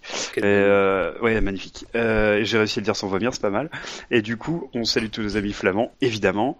Euh, mais euh, je, voilà, j'ai trouvé ça génial qu'il le fasse parce que c'était extrêmement incongru sur un plateau de Formu- enfin sur un podium de Formule 1, et donc j'ai trouvé ça absolument génial. Euh, sinon, pour sa course, bah, il, il s'est bien mérité. Après, encore une fois, moi, je, je euh, tout à l'heure pour Verstappen, j'ai été très surpris qu'il respecte les consignes d'écurie. Tant mieux pour Ricardo. Euh, je pense que ça va lui faire du bien au moral, quoi. Il y a déjà eu la, il y a déjà eu la Hongrie pour ça, je pense. Je pense que la Hongrie l'a, l'a, l'a soulagé et l'a, disons, remis, relancé dans une nouvelle dynamique. Parce qu'en fait, il a dû, il a dû gérer plusieurs choses, en fait, Ricciardo. Déjà l'arrivée de Verstappen, la victoire avec la, la fameuse stratégie, l'histoire de la stratégie euh, plus la crevaison, ne l'oublions pas. Ensuite Monaco, puis voilà, tout ça, ça, ça, ça fait quand même beaucoup pour un pilote et il a quand même dû essayer de voilà, quoi. Et euh, Verstappen, il, c'est pas le genre de pilote à, à faire euh, des compromis quand un pilote, euh, quand son coéquipier fait des erreurs. Donc, euh, je pense que euh, il a, il euh, la Hongrie l'a, l'a relancé vraiment. Et voilà, il a, il a connu une période, une période un peu difficile, mais ça arrive à tout le monde. Donc, euh, moi, je savais qu'il allait, qu'il allait un peu s'en sortir quand même. Mais bon, voilà quoi. Ça fait plaisir de le revoir comme ça, quoi, parce que finalement, on commençait à croire que Verstappen dominait Ricciardo. Enfin, certains l'appelaient même le nouveau Mark Webber, mais bon. Je laisse ça. Oh non, Je non, quand même. Restons, restons corrects. C'est pas, c'est pas beau d'insulter comme ça. Euh, Ah, mais c'est pas moi Jackie, quelque chose à, quelque chose à ajouter? Euh, ouais, bah, je pense que le coup de la chaussure, si euh, Richard C'est tout ce que vous avez retenu Non, non, non, mais c'est le coup de la chaussure. Euh, je pense qu'il le fait aussi en, en référence à, à- à Hamilton qui boit dans la dans la coupe et visiblement ça avait pas l'air terrible non plus dans la coupe euh, parce qu'il a il a il a balancé tout le reste. pied, c'est doit être euh, moins bon quand même. Ouais, euh, mais ça fait une belle image. Oui, bah oui. Voilà, euh, c'est bien de le revoir souriant. euh, il bat son coéquipier. Euh, il montre. Ouais, que je crois que c'est- ça le, le qui est plus beau. Hein. C'est quand Ouais. même une course. Enfin, il y a rien à dire, quoi. Dire- Ouais. c'est- Je suis un peu d'accord avec Jassem. Je pense que la, la consigne, dans un sens, euh, qu'elle qu'elle ait, qu'elle ait été là ou pas, euh, ça changeait pas grand-chose. Ça aurait juste ralenti en fait. euh, Ouais, et, en- encore, je suis même pas certain. Je suis même pas Ouais. certain. Il était clairement meilleur sur un meilleur train de pneus à ce moment-là, mais clairement meilleur de toute façon sur le reste de la course. quoi. Ouais, ça c'est- Ouais, mais c'est c'est évident. Euh, après, euh, faut pas se faire d'illusions. Je pense que l'avenir de de Red Bull, il, il est avec Verstappen. Faut faut que tu t'y prépares quand même, Jassem. Ah, Euh, ils, ont, ils ont quand même 9 ans d'écart. Euh, oui, c'est carrément pas la même génération, j'ai envie de dire en fait. ouais, mais moi je vois. L'avenir, l'avenir, c'est, évidemment euh, Verstappen, hein, je dis pas le contraire. Mais Ricciardo, pour le moment, c'est le présent. Et pour moi, le présent, c'est sur les 4-5 prochaines années. Et, euh, moi, j'en suis pas aussi sûr que toi, parce que chez Red Bull, il va pas rester 4 ou 5 ans. Je sais pas quel, il avait, il a recon- reconduit son contrat, mais à un moment, il était Euh, question. En 2018. Ouais. 2018, il a. Mais Euh, euh, après, je pense qu'il va faire comme Vettel. hein. Il va faire comme Vettel. hein. Il va partir. Bah, pourquoi il va- pas il- Moi, je, ouais. euh, contre, j'espère qu'il ira pas chez Ferrari. Euh, je- Ah, crois que je vais plus souffrir que, ma, que, que cette année-là. Et euh, il, il a des racines. Il a Ouais, son ancien coéquipier. Ah, ah, ce serait beau. Les anciens coéquipiers de 2014. Euh. Bah, attends, il, arrive, il a du mal à être devant euh, euh, Raikkonen un peu Vettel, mais bref. Euh, Ouais, mais là, c'est le, c'est le vrai Raikkonen la, que tu la- vois La là. petite provoque, la petite provoque. Quelle attaque en règle euh, Centième Grand Prix, euh, il y a peut-être aussi ça qui joue dans sa Ouais. célébration. Centième Grand Prix euh, Ouais, euh, aussi. ouais. de, de Ricciardo en F1. C'est une belle barre. Non, mais c'est bien. euh, moi, ça, ça m'avait fait. ma- je- Moi, je pensais que la célébration avec la chaussure, elle avait déjà été faite. Je sais pas pourquoi j'avais ça en tête. Je pensais que ça avait déjà été fait. Bon, c'est- c'est vrai que c'est- c'est c'est curieux quand même. Mais bon, ça rajoute un peu, un peu de- d'authenticité. En plus, la conférence de presse euh, juste après est assez marrante. Ouais, Enfin, je c'est sais vrai. pas si vous avez vu. Enfin, voilà. Il y a des passages sympathiques, effectivement. Tu parles de la conférence de presse ou de la conférence sur le podium? Euh, non, la conférence de presse, euh, c'est la conférence J'ai pas de podium, euh, relativement classique. Moi, je regarde plus, Ouais, ça, ça, m'énerve. conférence, merci mon équipe, blablabla. Ouais, blablabla, ouais, c'est ça. Next. Messieurs, je pense qu'on en a terminé avec ce Quintet Plus, avec cette victoire donc de, de Ricciardo dans notre classement. En revanche, au niveau de la Formule 1, c'était la 49e victoire de Lewis Hamilton, la 56e de l'équipe Mercedes. Euh, alors, au classement du SAV, ça nous donne, je me le mets devant les yeux. Donc, eh ben, en tête, on retrouve Daniel Ricciardo, 39 points. Je vous donne que le top 10. hein. Daniel Ricciardo, 39 points devant Verstappen. 1. Devant Verstappen 32, euh, Grosjean 3e 26, Alonso 4e 22, 5e Rosberg 21, euh, 6e Hamilton 20 à égalité avec Perez 20, Raikkonen 19 en 8e position, Vettel euh, 18 en 9e position et Carlos Sainz est 10e avec 12 points. Du côté des constructeurs, classement du SAV toujours, Red Bull est en tête avec 78 points. Devant Mercedes 42, McLaren 38, Ferrari 37, As euh, 26, euh, Force India 25. Un trio euh, se partage la septième place avec Toro Rosso, Manor et Renault avec 11 points. Williams 9 points et enfin Sauber 0 points. Et dans l'autre classement, le classement de l'obscur euh, FIA, Je me le mets devant les yeux aussi, c'est très bien préparé tout ça. Nous Parce avons, pas important. nous avons en top 10 euh, chez les pilotes Hamilton, euh, premier avec 217 points devant Rosberg 198, Ricciardo 133, Raikkonen 122, Vettel 120, Verstappen 115, Bottas 58, Perez 8ème 48, euh, Massa 9ème 38 et Hülkenberg 10ème avec 33 points côté constructeur. Mercedes est en tête très largement, 415 points contre 256 pour Red Bull qui a donc pris l'avantage sur Ferrari avec 242. Williams quatrième, 96 points, 15 points devant Force India, puis suivent ensuite Toro Rosso 45, McLaren 42, As 28, Renault 6 et donc Manor 1 et Sauber 0. Messieurs, euh, on va pouvoir passer donc aux faits marquants. Alors on va revenir d'abord sur les faits marquants euh, de la semaine dernière. Alors les faits marquants de la semaine dernière, donc du Grand Prix de Hongrie. Vous avez été 97 à voter, on vous en remercie. Il y avait la proposition de Pilot, je crois. Il est trop libre max. 12 votes, 12% des voix. Il y avait la proposition de, Bi- de Bûcher, troisième, qui était Bisounours 2 points. Bienvenue à vous les commissaires, qui a récolté 20 votes, 21% des voix. La proposition de toi, Jassem, RIP, la domination de Rosberg, 20 mars 2016, 24 juillet 2016, qui a récolté 28 votes, 29% des voix. Et euh, bah, ma proposition, qui a terminé en tête, Hamilton 2 points, départ, course, doigt, tout a été majeur, qui a récolté 37 votes, 38%, 38% des voix.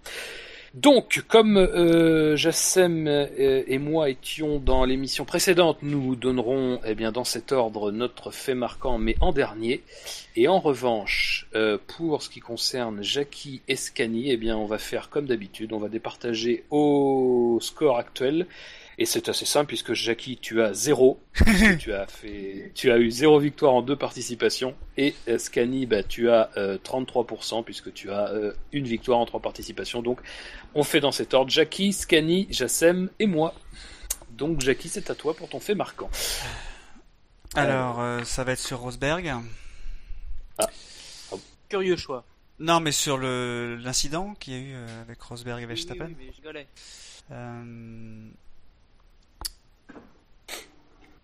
Rosberg s'est encore trompé. Rosberg s'est Euh, encore, trompé. Non, c'est pas ça. C'est euh, Rosberg, c'est encore. Si, si, c'est ça peut être comme ça. Note tout ça. Non, attends. Rosberg récidive Rosberg récidive. Oui. et ne laisse pas assez de place. Et ne laisse pas assez de place. Ça va pas gagner, mais Un point? Quoi, un point D'interrogation Point Ah oui, d'interrogation. là, point c'est vrai que la, dernière fois. Ah oui. C'est essentiel. Ah oui, c'est essentiel. Alors, euh, alors j'ai dit Rosberg récidive et ne laisse pas assez de place. place. Et là, on met trois points d'exclamation. Oh là C'est audacieux. Ouh là là Avec un espace, évidemment. Après, euh, avant, le, avant Après un espace. Oui, oui, euh, un espace. Et puis après, trois points d'exclamation successifs. Tout- ah, Très bien, voilà, tout à fait. Euh, Scani. Alors, moi, mon fait marquant, ça sera sur euh, la victoire d'Hamilton, et ça sera donc Bison futé, deux points. Le chassé croisé de juillet a bien eu lieu entre Hamilton et Rosberg. Ah, c'est bien ça. Aucune idée, je fais marquant. Oh, t'as laissé Ricciardo exprès. Ouais, mais j'ai rien avec son, son dégradation. D'accord, c'est bon. Tu peux mettre euh, Ricciardo prend son pied? Ne me donne pas des idées comme ça si t'as envie que je perde. ouais, pourquoi pas. Euh, on va réfléchir un peu. Alors cette réflexion vous est offerte évidemment par la SEM et le SAV. Réflexion Magazine. Réflexion magazine. La passion de la réflexion. L'amicale de la réflexion. Euh... Bah tiens Fab, passe devant moi, je te laisse la place. Ah non non non non non, je n'en ferai rien. Oh, Ah je non non non. tant, tant de politesse refusée. Non, non, je- Euh, j'ai trop été gavé par le succès, je veux pas. Je signale qu'on a gagné autant de... Je- je- non, c'est- non, tu, tu mens. Euh, oui, alors on a, alors on n'a pas gagné autant. J'ai gagné 3, t'as gagné 2 donc euh, je demande un peu T'en de as gagné tenue. trois? T'en as gagné une, non? Non, non. Oh l'autre T'en as gagné 0 Euh, Si, si, je, je sais que t'as- ça a été truqué de toute façon, mais... on va dire C'est vrai. personne. Non, mais ça par contre c'est vrai. Mais bon. Qu'est-ce que tu veux? Euh, Ouais, allez. Bon, littéralement, Ricciardo prend son pied lors de la cérémonie du podium. Hop. Bonne soirée, au revoir. D'accord. Un Je suis point. extrêmement mécontent de ma performance. Un point final à cette phrase Euh, euh, oui, je vais mettre un point d'exclamation. Ah, faut... attends. Très bien, donc c'est à moi. Euh... Bon, on va pas se mentir. Ah, il te reste Ariento quand même. Oui, alors par contre. Là, tu pourras c'est- mettre un point par contre. Ouais, ouais, mais je vais pas le faire. Ça sera non. Encore. Euh, non, non. c'est- Je pense qu'il reste la Scuderia qui est quand même une belle victime de choix. Euh, faut juste trouver une De bonne Chouet. formulation de, de Chouet, oui. Euh, Ah, j'ai oublié, j'ai oublié Ferrari. J'ai oublié l'existence de cette écurie. J'aurais dû en parler. Euh... Ah putain, faudrait que je trouve un truc. Ah, j'en ai un. Enfin, non, j'en ai.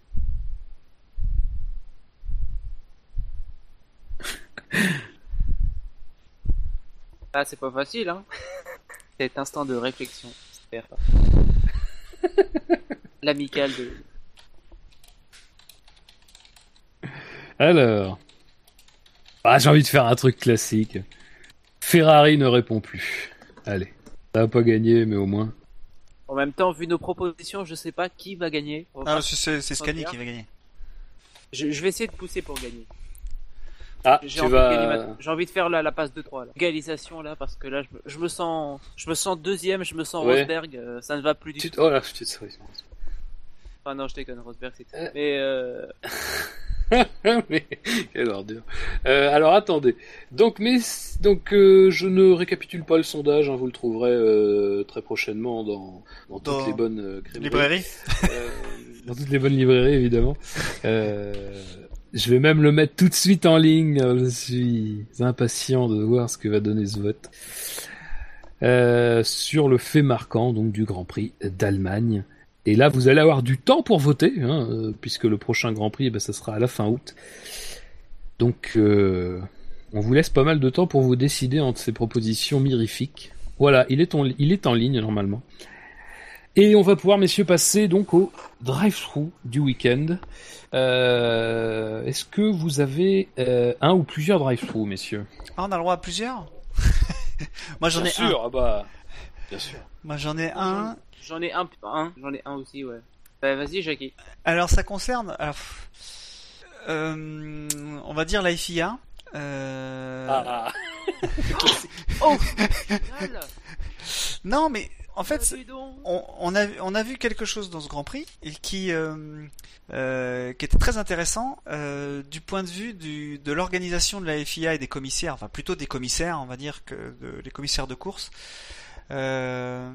Parce que on a vu à un moment, je sais pas si vous vous souvenez, on voit comme d'habitude, on voit blue flag, blue flag, blue flag de Vettel. Et, euh, et au moment de l'été 2016. Ouais, et au moment où il dit ça, ou au troisième, on va dire, pour faire simple, à ce moment-là, le, le drapeau bleu arrive. Et on comprend que depuis un tour, le, le, le- et Charlie White. euh, depuis un tour, il est derrière le gars, et je sais plus qui c'était, hein, euh, il est derrière le gars, et il n'y a toujours pas eu euh, de drapeau bleu qui, qui est présenté. Donc j'imagine que la FIA et les commissaires qui sont super bien organisés doivent avoir un, un, un, un compteur, euh, enfin, enfin j'imagine, enfin je, je me doute qu'ils ont qu'ils l'ont pas, et c'est qu'à un moment ou à un autre on lui dit, eh, mets le drapeau bleu, mets le drapeau bleu. C'est, comme si c'était quelque chose de, vraiment amateur en fait. Normalement, c'est enfin, c'est un système automatisé, je crois. hein. Eh ben, j'ai pas l'impression, parce que comment automatisé par quoi? Par le temps, euh, par la distance entre les deux voitures? Il aurait dû l'avoir. Oui, je, je crois. oui. Il aurait dû l'avoir depuis un moment. Et pourquoi il l'a pas eu? C'est-à-dire que seulement au moment où ça passe à la radio, qu'il doit y avoir quelqu'un qui doit s'en apercevoir, qui, doit imposer au système de se mettre en drapeau bleu. C'est-à-dire qu'on a l'impression que tout est tout est en manuel. Et ça explique que, enfin pour moi, hein, c'est, une explication qui me paraît euh, plutôt logique que euh, Vettel demande régulièrement les drapeaux bleus parce que peut-être qu'il se, il sait que euh, nous on n'est pas sur place donc on, on peut pas savoir, mais peut-être qu'il sait qu'il y a quelqu'un qui qui met les drapeaux bleus. Le, l'automatisme n'est pas aussi aussi automatique euh, que que ça. euh, Alors, Gus Gus confirme sur le chat euh, que, que, que c'est un système automatisé, donc, euh, pour les drapeaux bleus. Ouais, mais alors, mais effectivement, Ah, il souligne quelque chose. Il, sou- il souligne quelque chose, c'est que Vettel est loin quand déjà, même il Ah est non, loin non, sur non. la piste quand le message nous parvient. Donc, on imagine bien que le message ayant été pris avant, a priori, il était relativement loin du retardataire en question.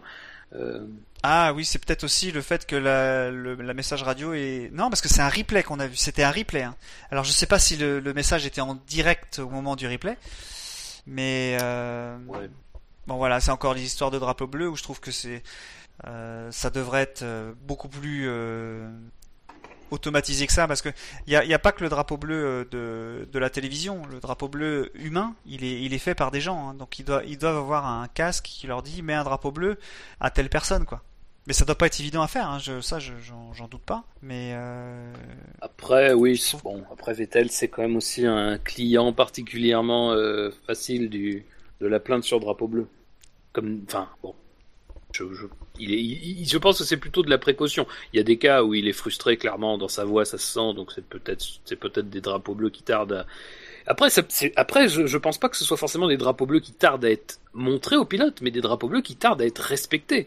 Et je pense que quand il dit blue flag, en général, c'est surtout pour faire signifier à la direction de course de, de prévenir euh, au moins l'équipe du pilote concerné de, de, de faire des efforts pour euh, euh, pour qu'il facilite la, la manœuvre. Enfin, c'est mon sentiment. Je pense pas que j'ai peine à croire quand on voit les courses quand même, même si tout, parfois c'est pas toujours très, euh, on voit pas toujours très bien les drapeaux bleus, enfin les vrais drapeaux bleus agités et encore moins les lumières parce que généralement ça nous fait ça nous fait pas face. Mais globalement quand même, on, on constate que c'est relativement bien respecté au moins au niveau de la signalisation. Donc euh, pour le coup, je pense que c'est surtout Vettel qui, est- qui, est- qui, est- qui a cet état d'esprit-là. Euh, mais je pense, je pense que le replay qu'on a vu, c'était un replay, et ce que disait Bouchard, euh, il- moi je pense aussi que les replays sont synchronisés euh, quand il y a une radio en même temps. Il dit blue flag, et, et pour moi, il, pour moi le, et bon, ça passe à la télé, et hop, on, voit le drapeau bleu qui, a- apparaît. Euh, ça pourrait vouloir dire que c'est manuel, quoi. hein. Même si euh, l'automatisme, enfin l'automatisme, il est dans la détection. hein, ou, enfin, on peut tout automatiser ou automatiser en partie. Et je serais pas trop trop étonné que ce soit. Il s'agit de développement informatique, hein, donc ça veut dire que à un moment la FOM doit payer. Donc euh, on peut tout à fait imaginer que Bernie a estimé que c'était pas. On pouvait faire avec un bonhomme qui appuie sur le bouton bleu. hein. Bon, après, c'est plutôt un champ de compétences de la FIA, je pense, ce genre de, Euh, non, je pense que c'est la. questions. Ah, Oh, les questions, euh, c'est- une application d'un règlement. Je... Enfin, Ah. quoi qu'il en soit, c'est- un système qui est apporté a priori sur tous les circuits, donc de toute façon, c'est qu'importe le. Le live timing, par exemple, le live timing, il est apporté par la FOM. Hein. Ah oui, le live timing. oui. Donc pour moi, c'est lié au live timing. Oui, ça non, non, mais après, je veux dire qu'importe le, la...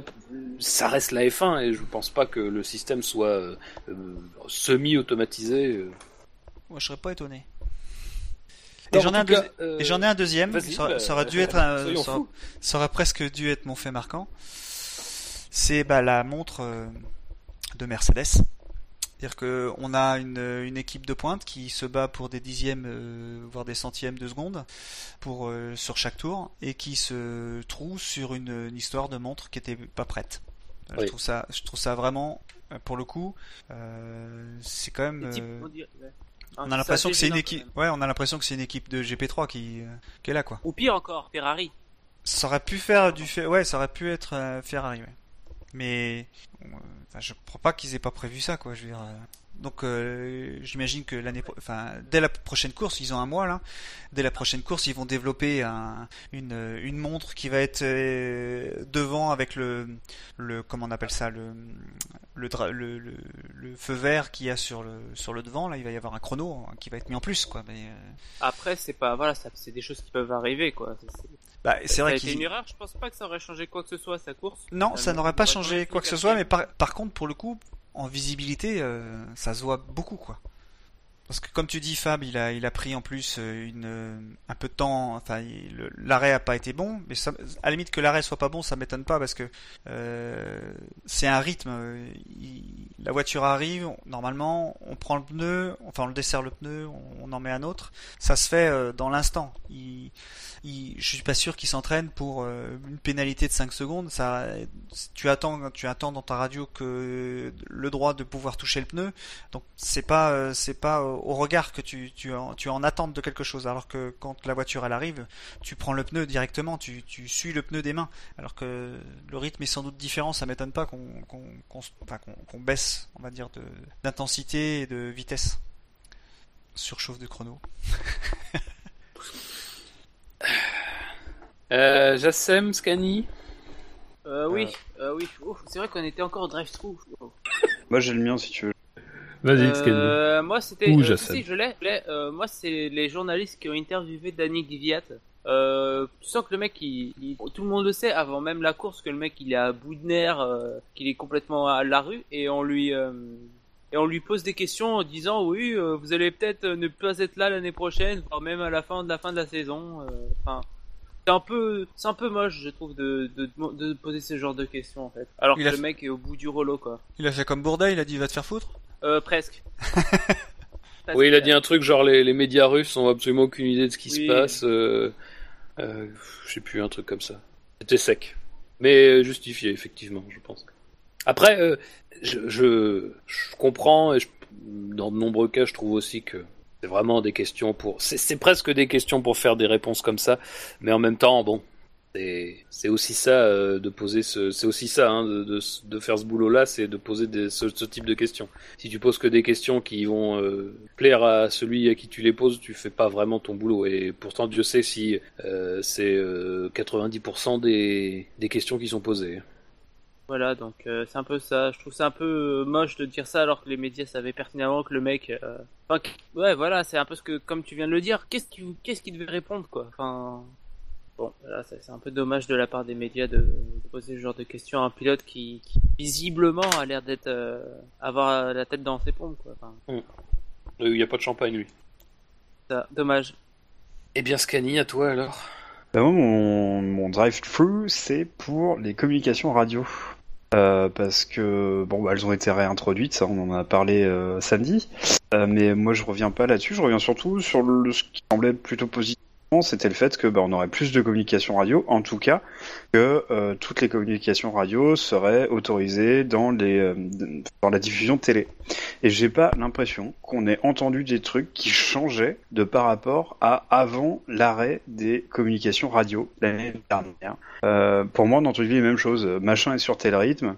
Euh, euh, il faut que tu pousses maintenant, etc., etc. On n'a pas entendu de choses euh, très spéciales du genre euh, change tel paramètre, etc., qui pourraient être très intéressants. Alors peut-être pas pour le commun des mortels, mais pour ceux qui sont un peu plus hardcore, des, fans un petit peu plus, hardcore de Formule 1, ça aurait été quand même hyper intéressant d'entendre des techniques que ce qu'on avait l'habitude d'entendre. Parce que là, on est juste revenu à ce qu'on entendait avant, quand c'était pas complètement débridé. Et moi, ça, ça m'a un petit peu gêné. Il y en a eu plus quand même. Je... Le, Pour le moi, il y en a eu autant qu'en 2015, et sur le contenu, c'était le même. Alors qu'en 2015, ils n'avaient pas un accès euh, débridé, on va dire, euh, même si c'est pas tout à fait vrai, mais un accès débridé aux radios. Et euh, là, ils ont un accès débridé, mais on entendait les mêmes choses qu'avant. Moi, c'est ça qui m'a dérangé. D'accord, messieurs. Euh, pour ma part, j'ai pas vraiment de drive-thru. Euh, je pense que j'ai beaucoup parlé lors de l'émission des qualifications. Je vais pas revenir sur ce que j'ai dit. Euh, ouais, pour le reste, il n'y a pas vraiment de, pas vraiment de points que j'ai envie de soulever. Euh, ah, messieurs, on en a terminé avec l'analyse à proprement parler de cette course. On va pouvoir passer bah, à notre dernière rubrique, la rubrique que tout le monde attend, surtout quand il est 23h40. Euh, le coup d'œil dans le rétro. Alors, coup d'œil dans le rétro, donc nous étions le 31 juillet ce dimanche.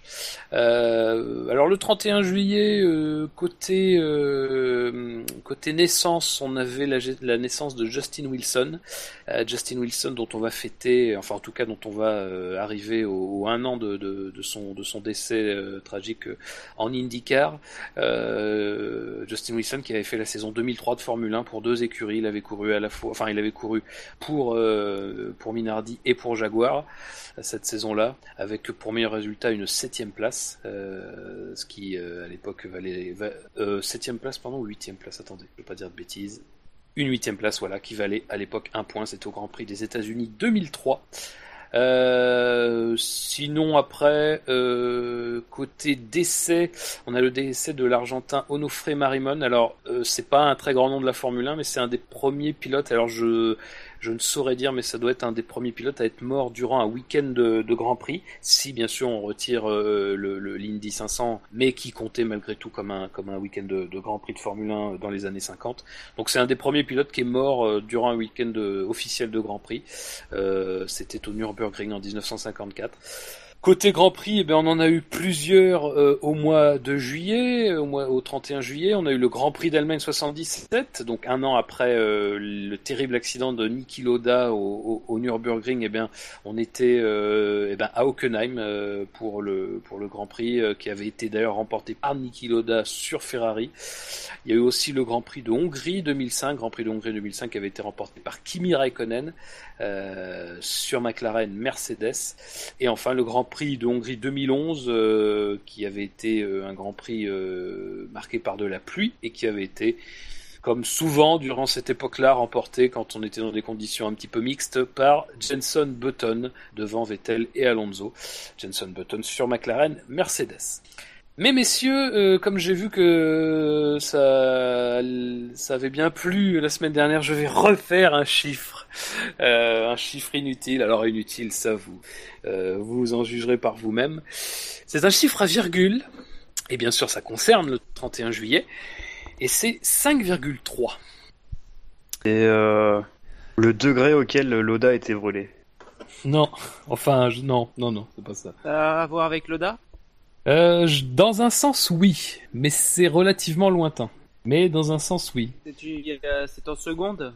Pardon C'est en seconde Oui, c'est en seconde.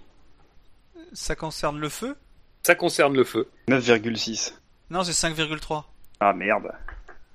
Pourquoi 9,6 c'est quoi? C'est un autre chiffre C'est inutile pas, bah, c'est pas le temps que pendant lequel doit se déclencher l'extincteur là? Euh, je ne sais pas, mais de toute façon, ce n'est pas ça. Mais vous avez déjà bien avancé.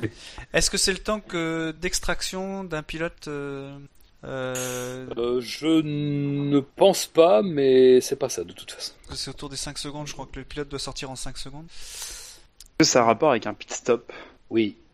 Ah, mais c'est pas Verstappen pi- avec euh, le euh, Joss quand il a pris feu? Oui, tout à fait, Jackie, bravo. Ça a été rapide. C'est le temps d'immobilisation de la Benetton de Jos Verstappen au Grand Prix d'Allemagne 94 avant qu'elle prenne feu. Euh, je pense que euh, voilà, tout bon, tout bon fan de F1 a déjà vu ces images-là qui sont parmi les plus impressionnantes euh, de cet arrêt au stand qui est, qui est raté dans le stand Benetton et avec cette boule de feu dans les stands autour de la Benetton de Verstappen. Euh, alors pourquoi j'ai voulu vous parler de ce Grand Prix? Bah évidemment d'abord parce que euh, c'est un Grand Prix euh, qui se déroule un 31 juillet, donc ça c'est un petit peu la base. Euh, mais aussi voilà parce qu'il y a cette image-là de ce Grand Prix, mais ce Grand Prix, il y avait un contexte et, même un- le Grand Prix en lui-même, il y a des choses à dire. Euh, donc, bah, ce qu'on peut noter déjà, c'est que l'incendie euh, de la Benetton de Verstappen n'a pas fait de blessés graves hein, euh, par euh, bah, les réflexes qui ont été très très rapides de l'équipe Benetton qui a vraiment pris en charge le feu très rapidement. Parce qu'il s'est passé tout simplement, hein, c'était l'année de réintroduction des, ravitaillements en essence. Lors de l'arrêt, le, le tuyau s'est enclenché dans la Benetton, mais a été retiré un peu trop tôt de l'essence s'est répandue sur la voiture, évidemment en touchant les parties chaudes, bah, c'est enflammé. Il y avait pas une histoire aussi que la pompe avait été modifiée justement pour avoir plus de débit? Ah, j'ai pas le. Oui, il y avait. souvenir de ça, oui. Oui, il y avait des polémiques là-dessus, mais euh, Ah, bah, ça avait été dans ce éta- cas- établi, hein. dans ce cas précis. Oui, oui, tout à fait. Mais dans ce cas précis-là, bon, je suis pas sûr que c'est forcément une, une incidence, mais en tout cas, ce qui s'est passé, voilà, c'est que de l'essence s'est répandue partout. Pas de blessés graves. Verstappen est sorti de sa voiture, euh, voilà, évidemment un petit peu, un Frais. petit peu brûlé autour, un petit peu brûlé autour des yeux, mais pas grand-chose. Euh, voilà.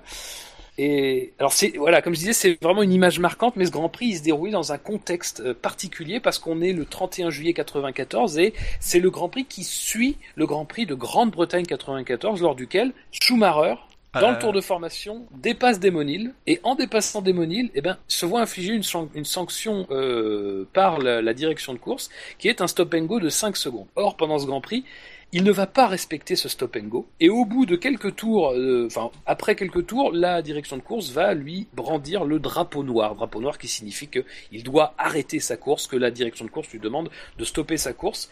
Finalement, Benetton parvient un petit peu à parlementer avec la direction de course et la pénalité de le stop and go de 5 secondes est bien observée, mais plus tard dans la course. Il va terminer la course en deuxième position derrière Demonil. les commissaires de, course vont lui infliger, vont infliger à Benetton 25 000 dollars d'amende et aussi vont euh, infliger une sévère réprimande à, à Michael Schumacher finalement, tout est bien qui semble euh, bien, finir pour euh, Benetton, mais le 26 juillet 94, le Conseil mondial du sport automobile va tout simplement aggraver très nettement la sanction contre Benetton pour cet incident, et ils vont notamment infliger une amende de 500 000 dollars à Benetton, et surtout, ils vont disqualifier, enfin, ils vont bannir euh, Michael Schumacher pendant deux courses du calendrier. Et cette décision, elle intervient donc cinq jours avant le Grand Prix, euh, en tout cas deux trois jours avant les premiers tours de roue du Grand Prix d'Allemagne. Et en Allemagne, ça fait l'effet d'une bombe. Il y a une colère très forte qui naît parce que euh, on a peur, voilà, de ne pas pouvoir avoir le, le, pilote euh, maison qui va peut-être enfin rapporter ce premier titre de champion du monde à l'Allemagne.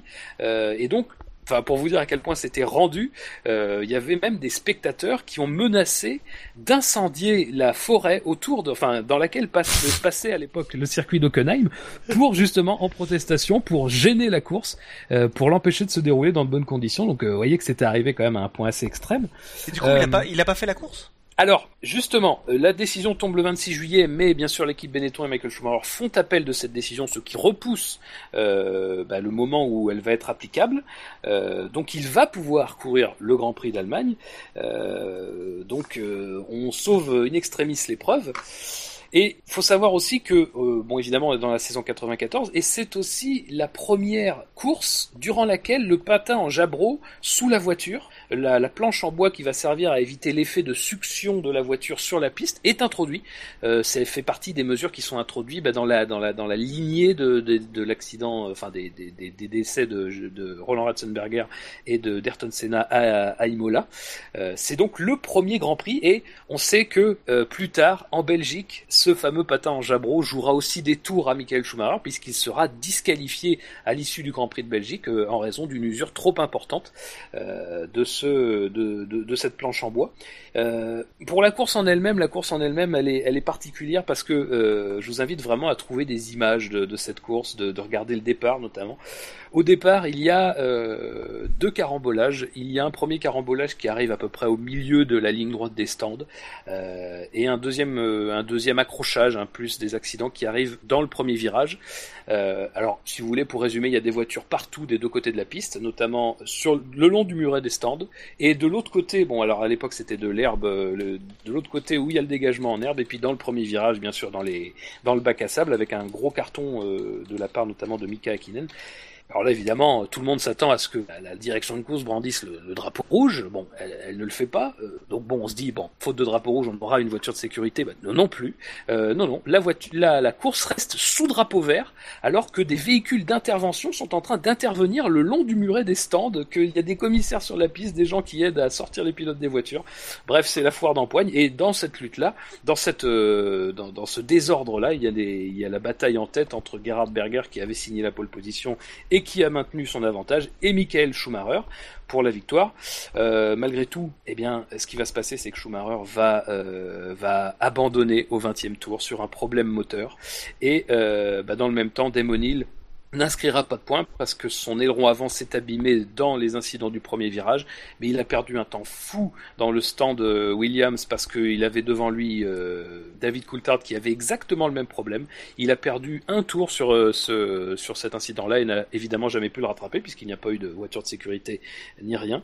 Euh, et il faut savoir que c'est aussi le Grand Prix d'Allemagne 94, le dernier double podium pour l'écurie Ligier, parce que effectivement avec une dizaine de voitures qui ont abandonné au départ, plus tous les abandons qu'il y a eu pendant la course pour des problèmes techniques, euh, on est arrivé à sept voitures au final.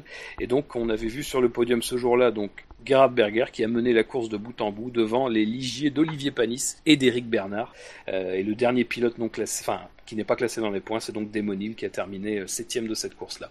Donc voilà, messieurs, c'était. Vous avez été rapide, je vous en remercie parce que euh, c'était pour revenir un petit peu sur cette course parce que c'est vrai qu'on en parle souvent, on a cette, cette image en tête de cet incident-là, mais il y avait quand même tout un contexte, toute une toute une euh, bah, toute une histoire qui nous fait quand même relativiser les problèmes qu'on connaît, je trouve aujourd'hui, euh, notamment au niveau de la sécurité. Et pourtant, c'était l'année, euh, c'était les courses qui suivaient la mort de, de Ratzenberger et Senna. Euh, ben messieurs, ben c'est l'heure de faire les rappels habituels de fin d'émission. Euh, Bien sûr, on vous rappelle que le SAV c'est sur iTunes, c'est sur les chaînes Beta et Gamma de Pod Radio, c'est sur PodCloud, c'est sur Facebook, c'est sur Twitter le SAVF1 euh, et tous les comptes des chroniqueurs que vous pouvez retrouver en bas de la page euh, sur le site euh, savf1.fr. C'est sur YouTube, c'est sur Stand F1 et ActuF1, c'est sur PodWiki, c'est donc au Pod Radio Podcast Award. C'est toujours sur le bon coin et cette semaine nous vendons un stock de t-shirts de Felipe Massa, champion du monde 2008 officiel, qui a très peu servi. Euh, et sachez que si vous commandez dans les trois jours, vous recevrez en cadeau le livre officiel de la Scuderia de la saison 2010 intitulé Merci Fernando pour ce titre et préfacé par Rob Smedley et Aldo Costa, euh, qui n'est toutefois pas complet puisqu'il manque les, les, les photos du, du, Grand Prix d'Abu Dhabi, nous a-t-on dit du côté de l'éditeur. Euh, voilà, sur ce, juste avant nos, nos, au revoir, il est temps de, de, rappeler évidemment que le SAV fera relâche pendant le, la trêve de la F1. Euh, on en a tous besoin, hein, surtout en sortir du mois de juillet, là, qui a été quand même assez long. Ouais. Euh, donc vous nous retrouverez euh, fin août.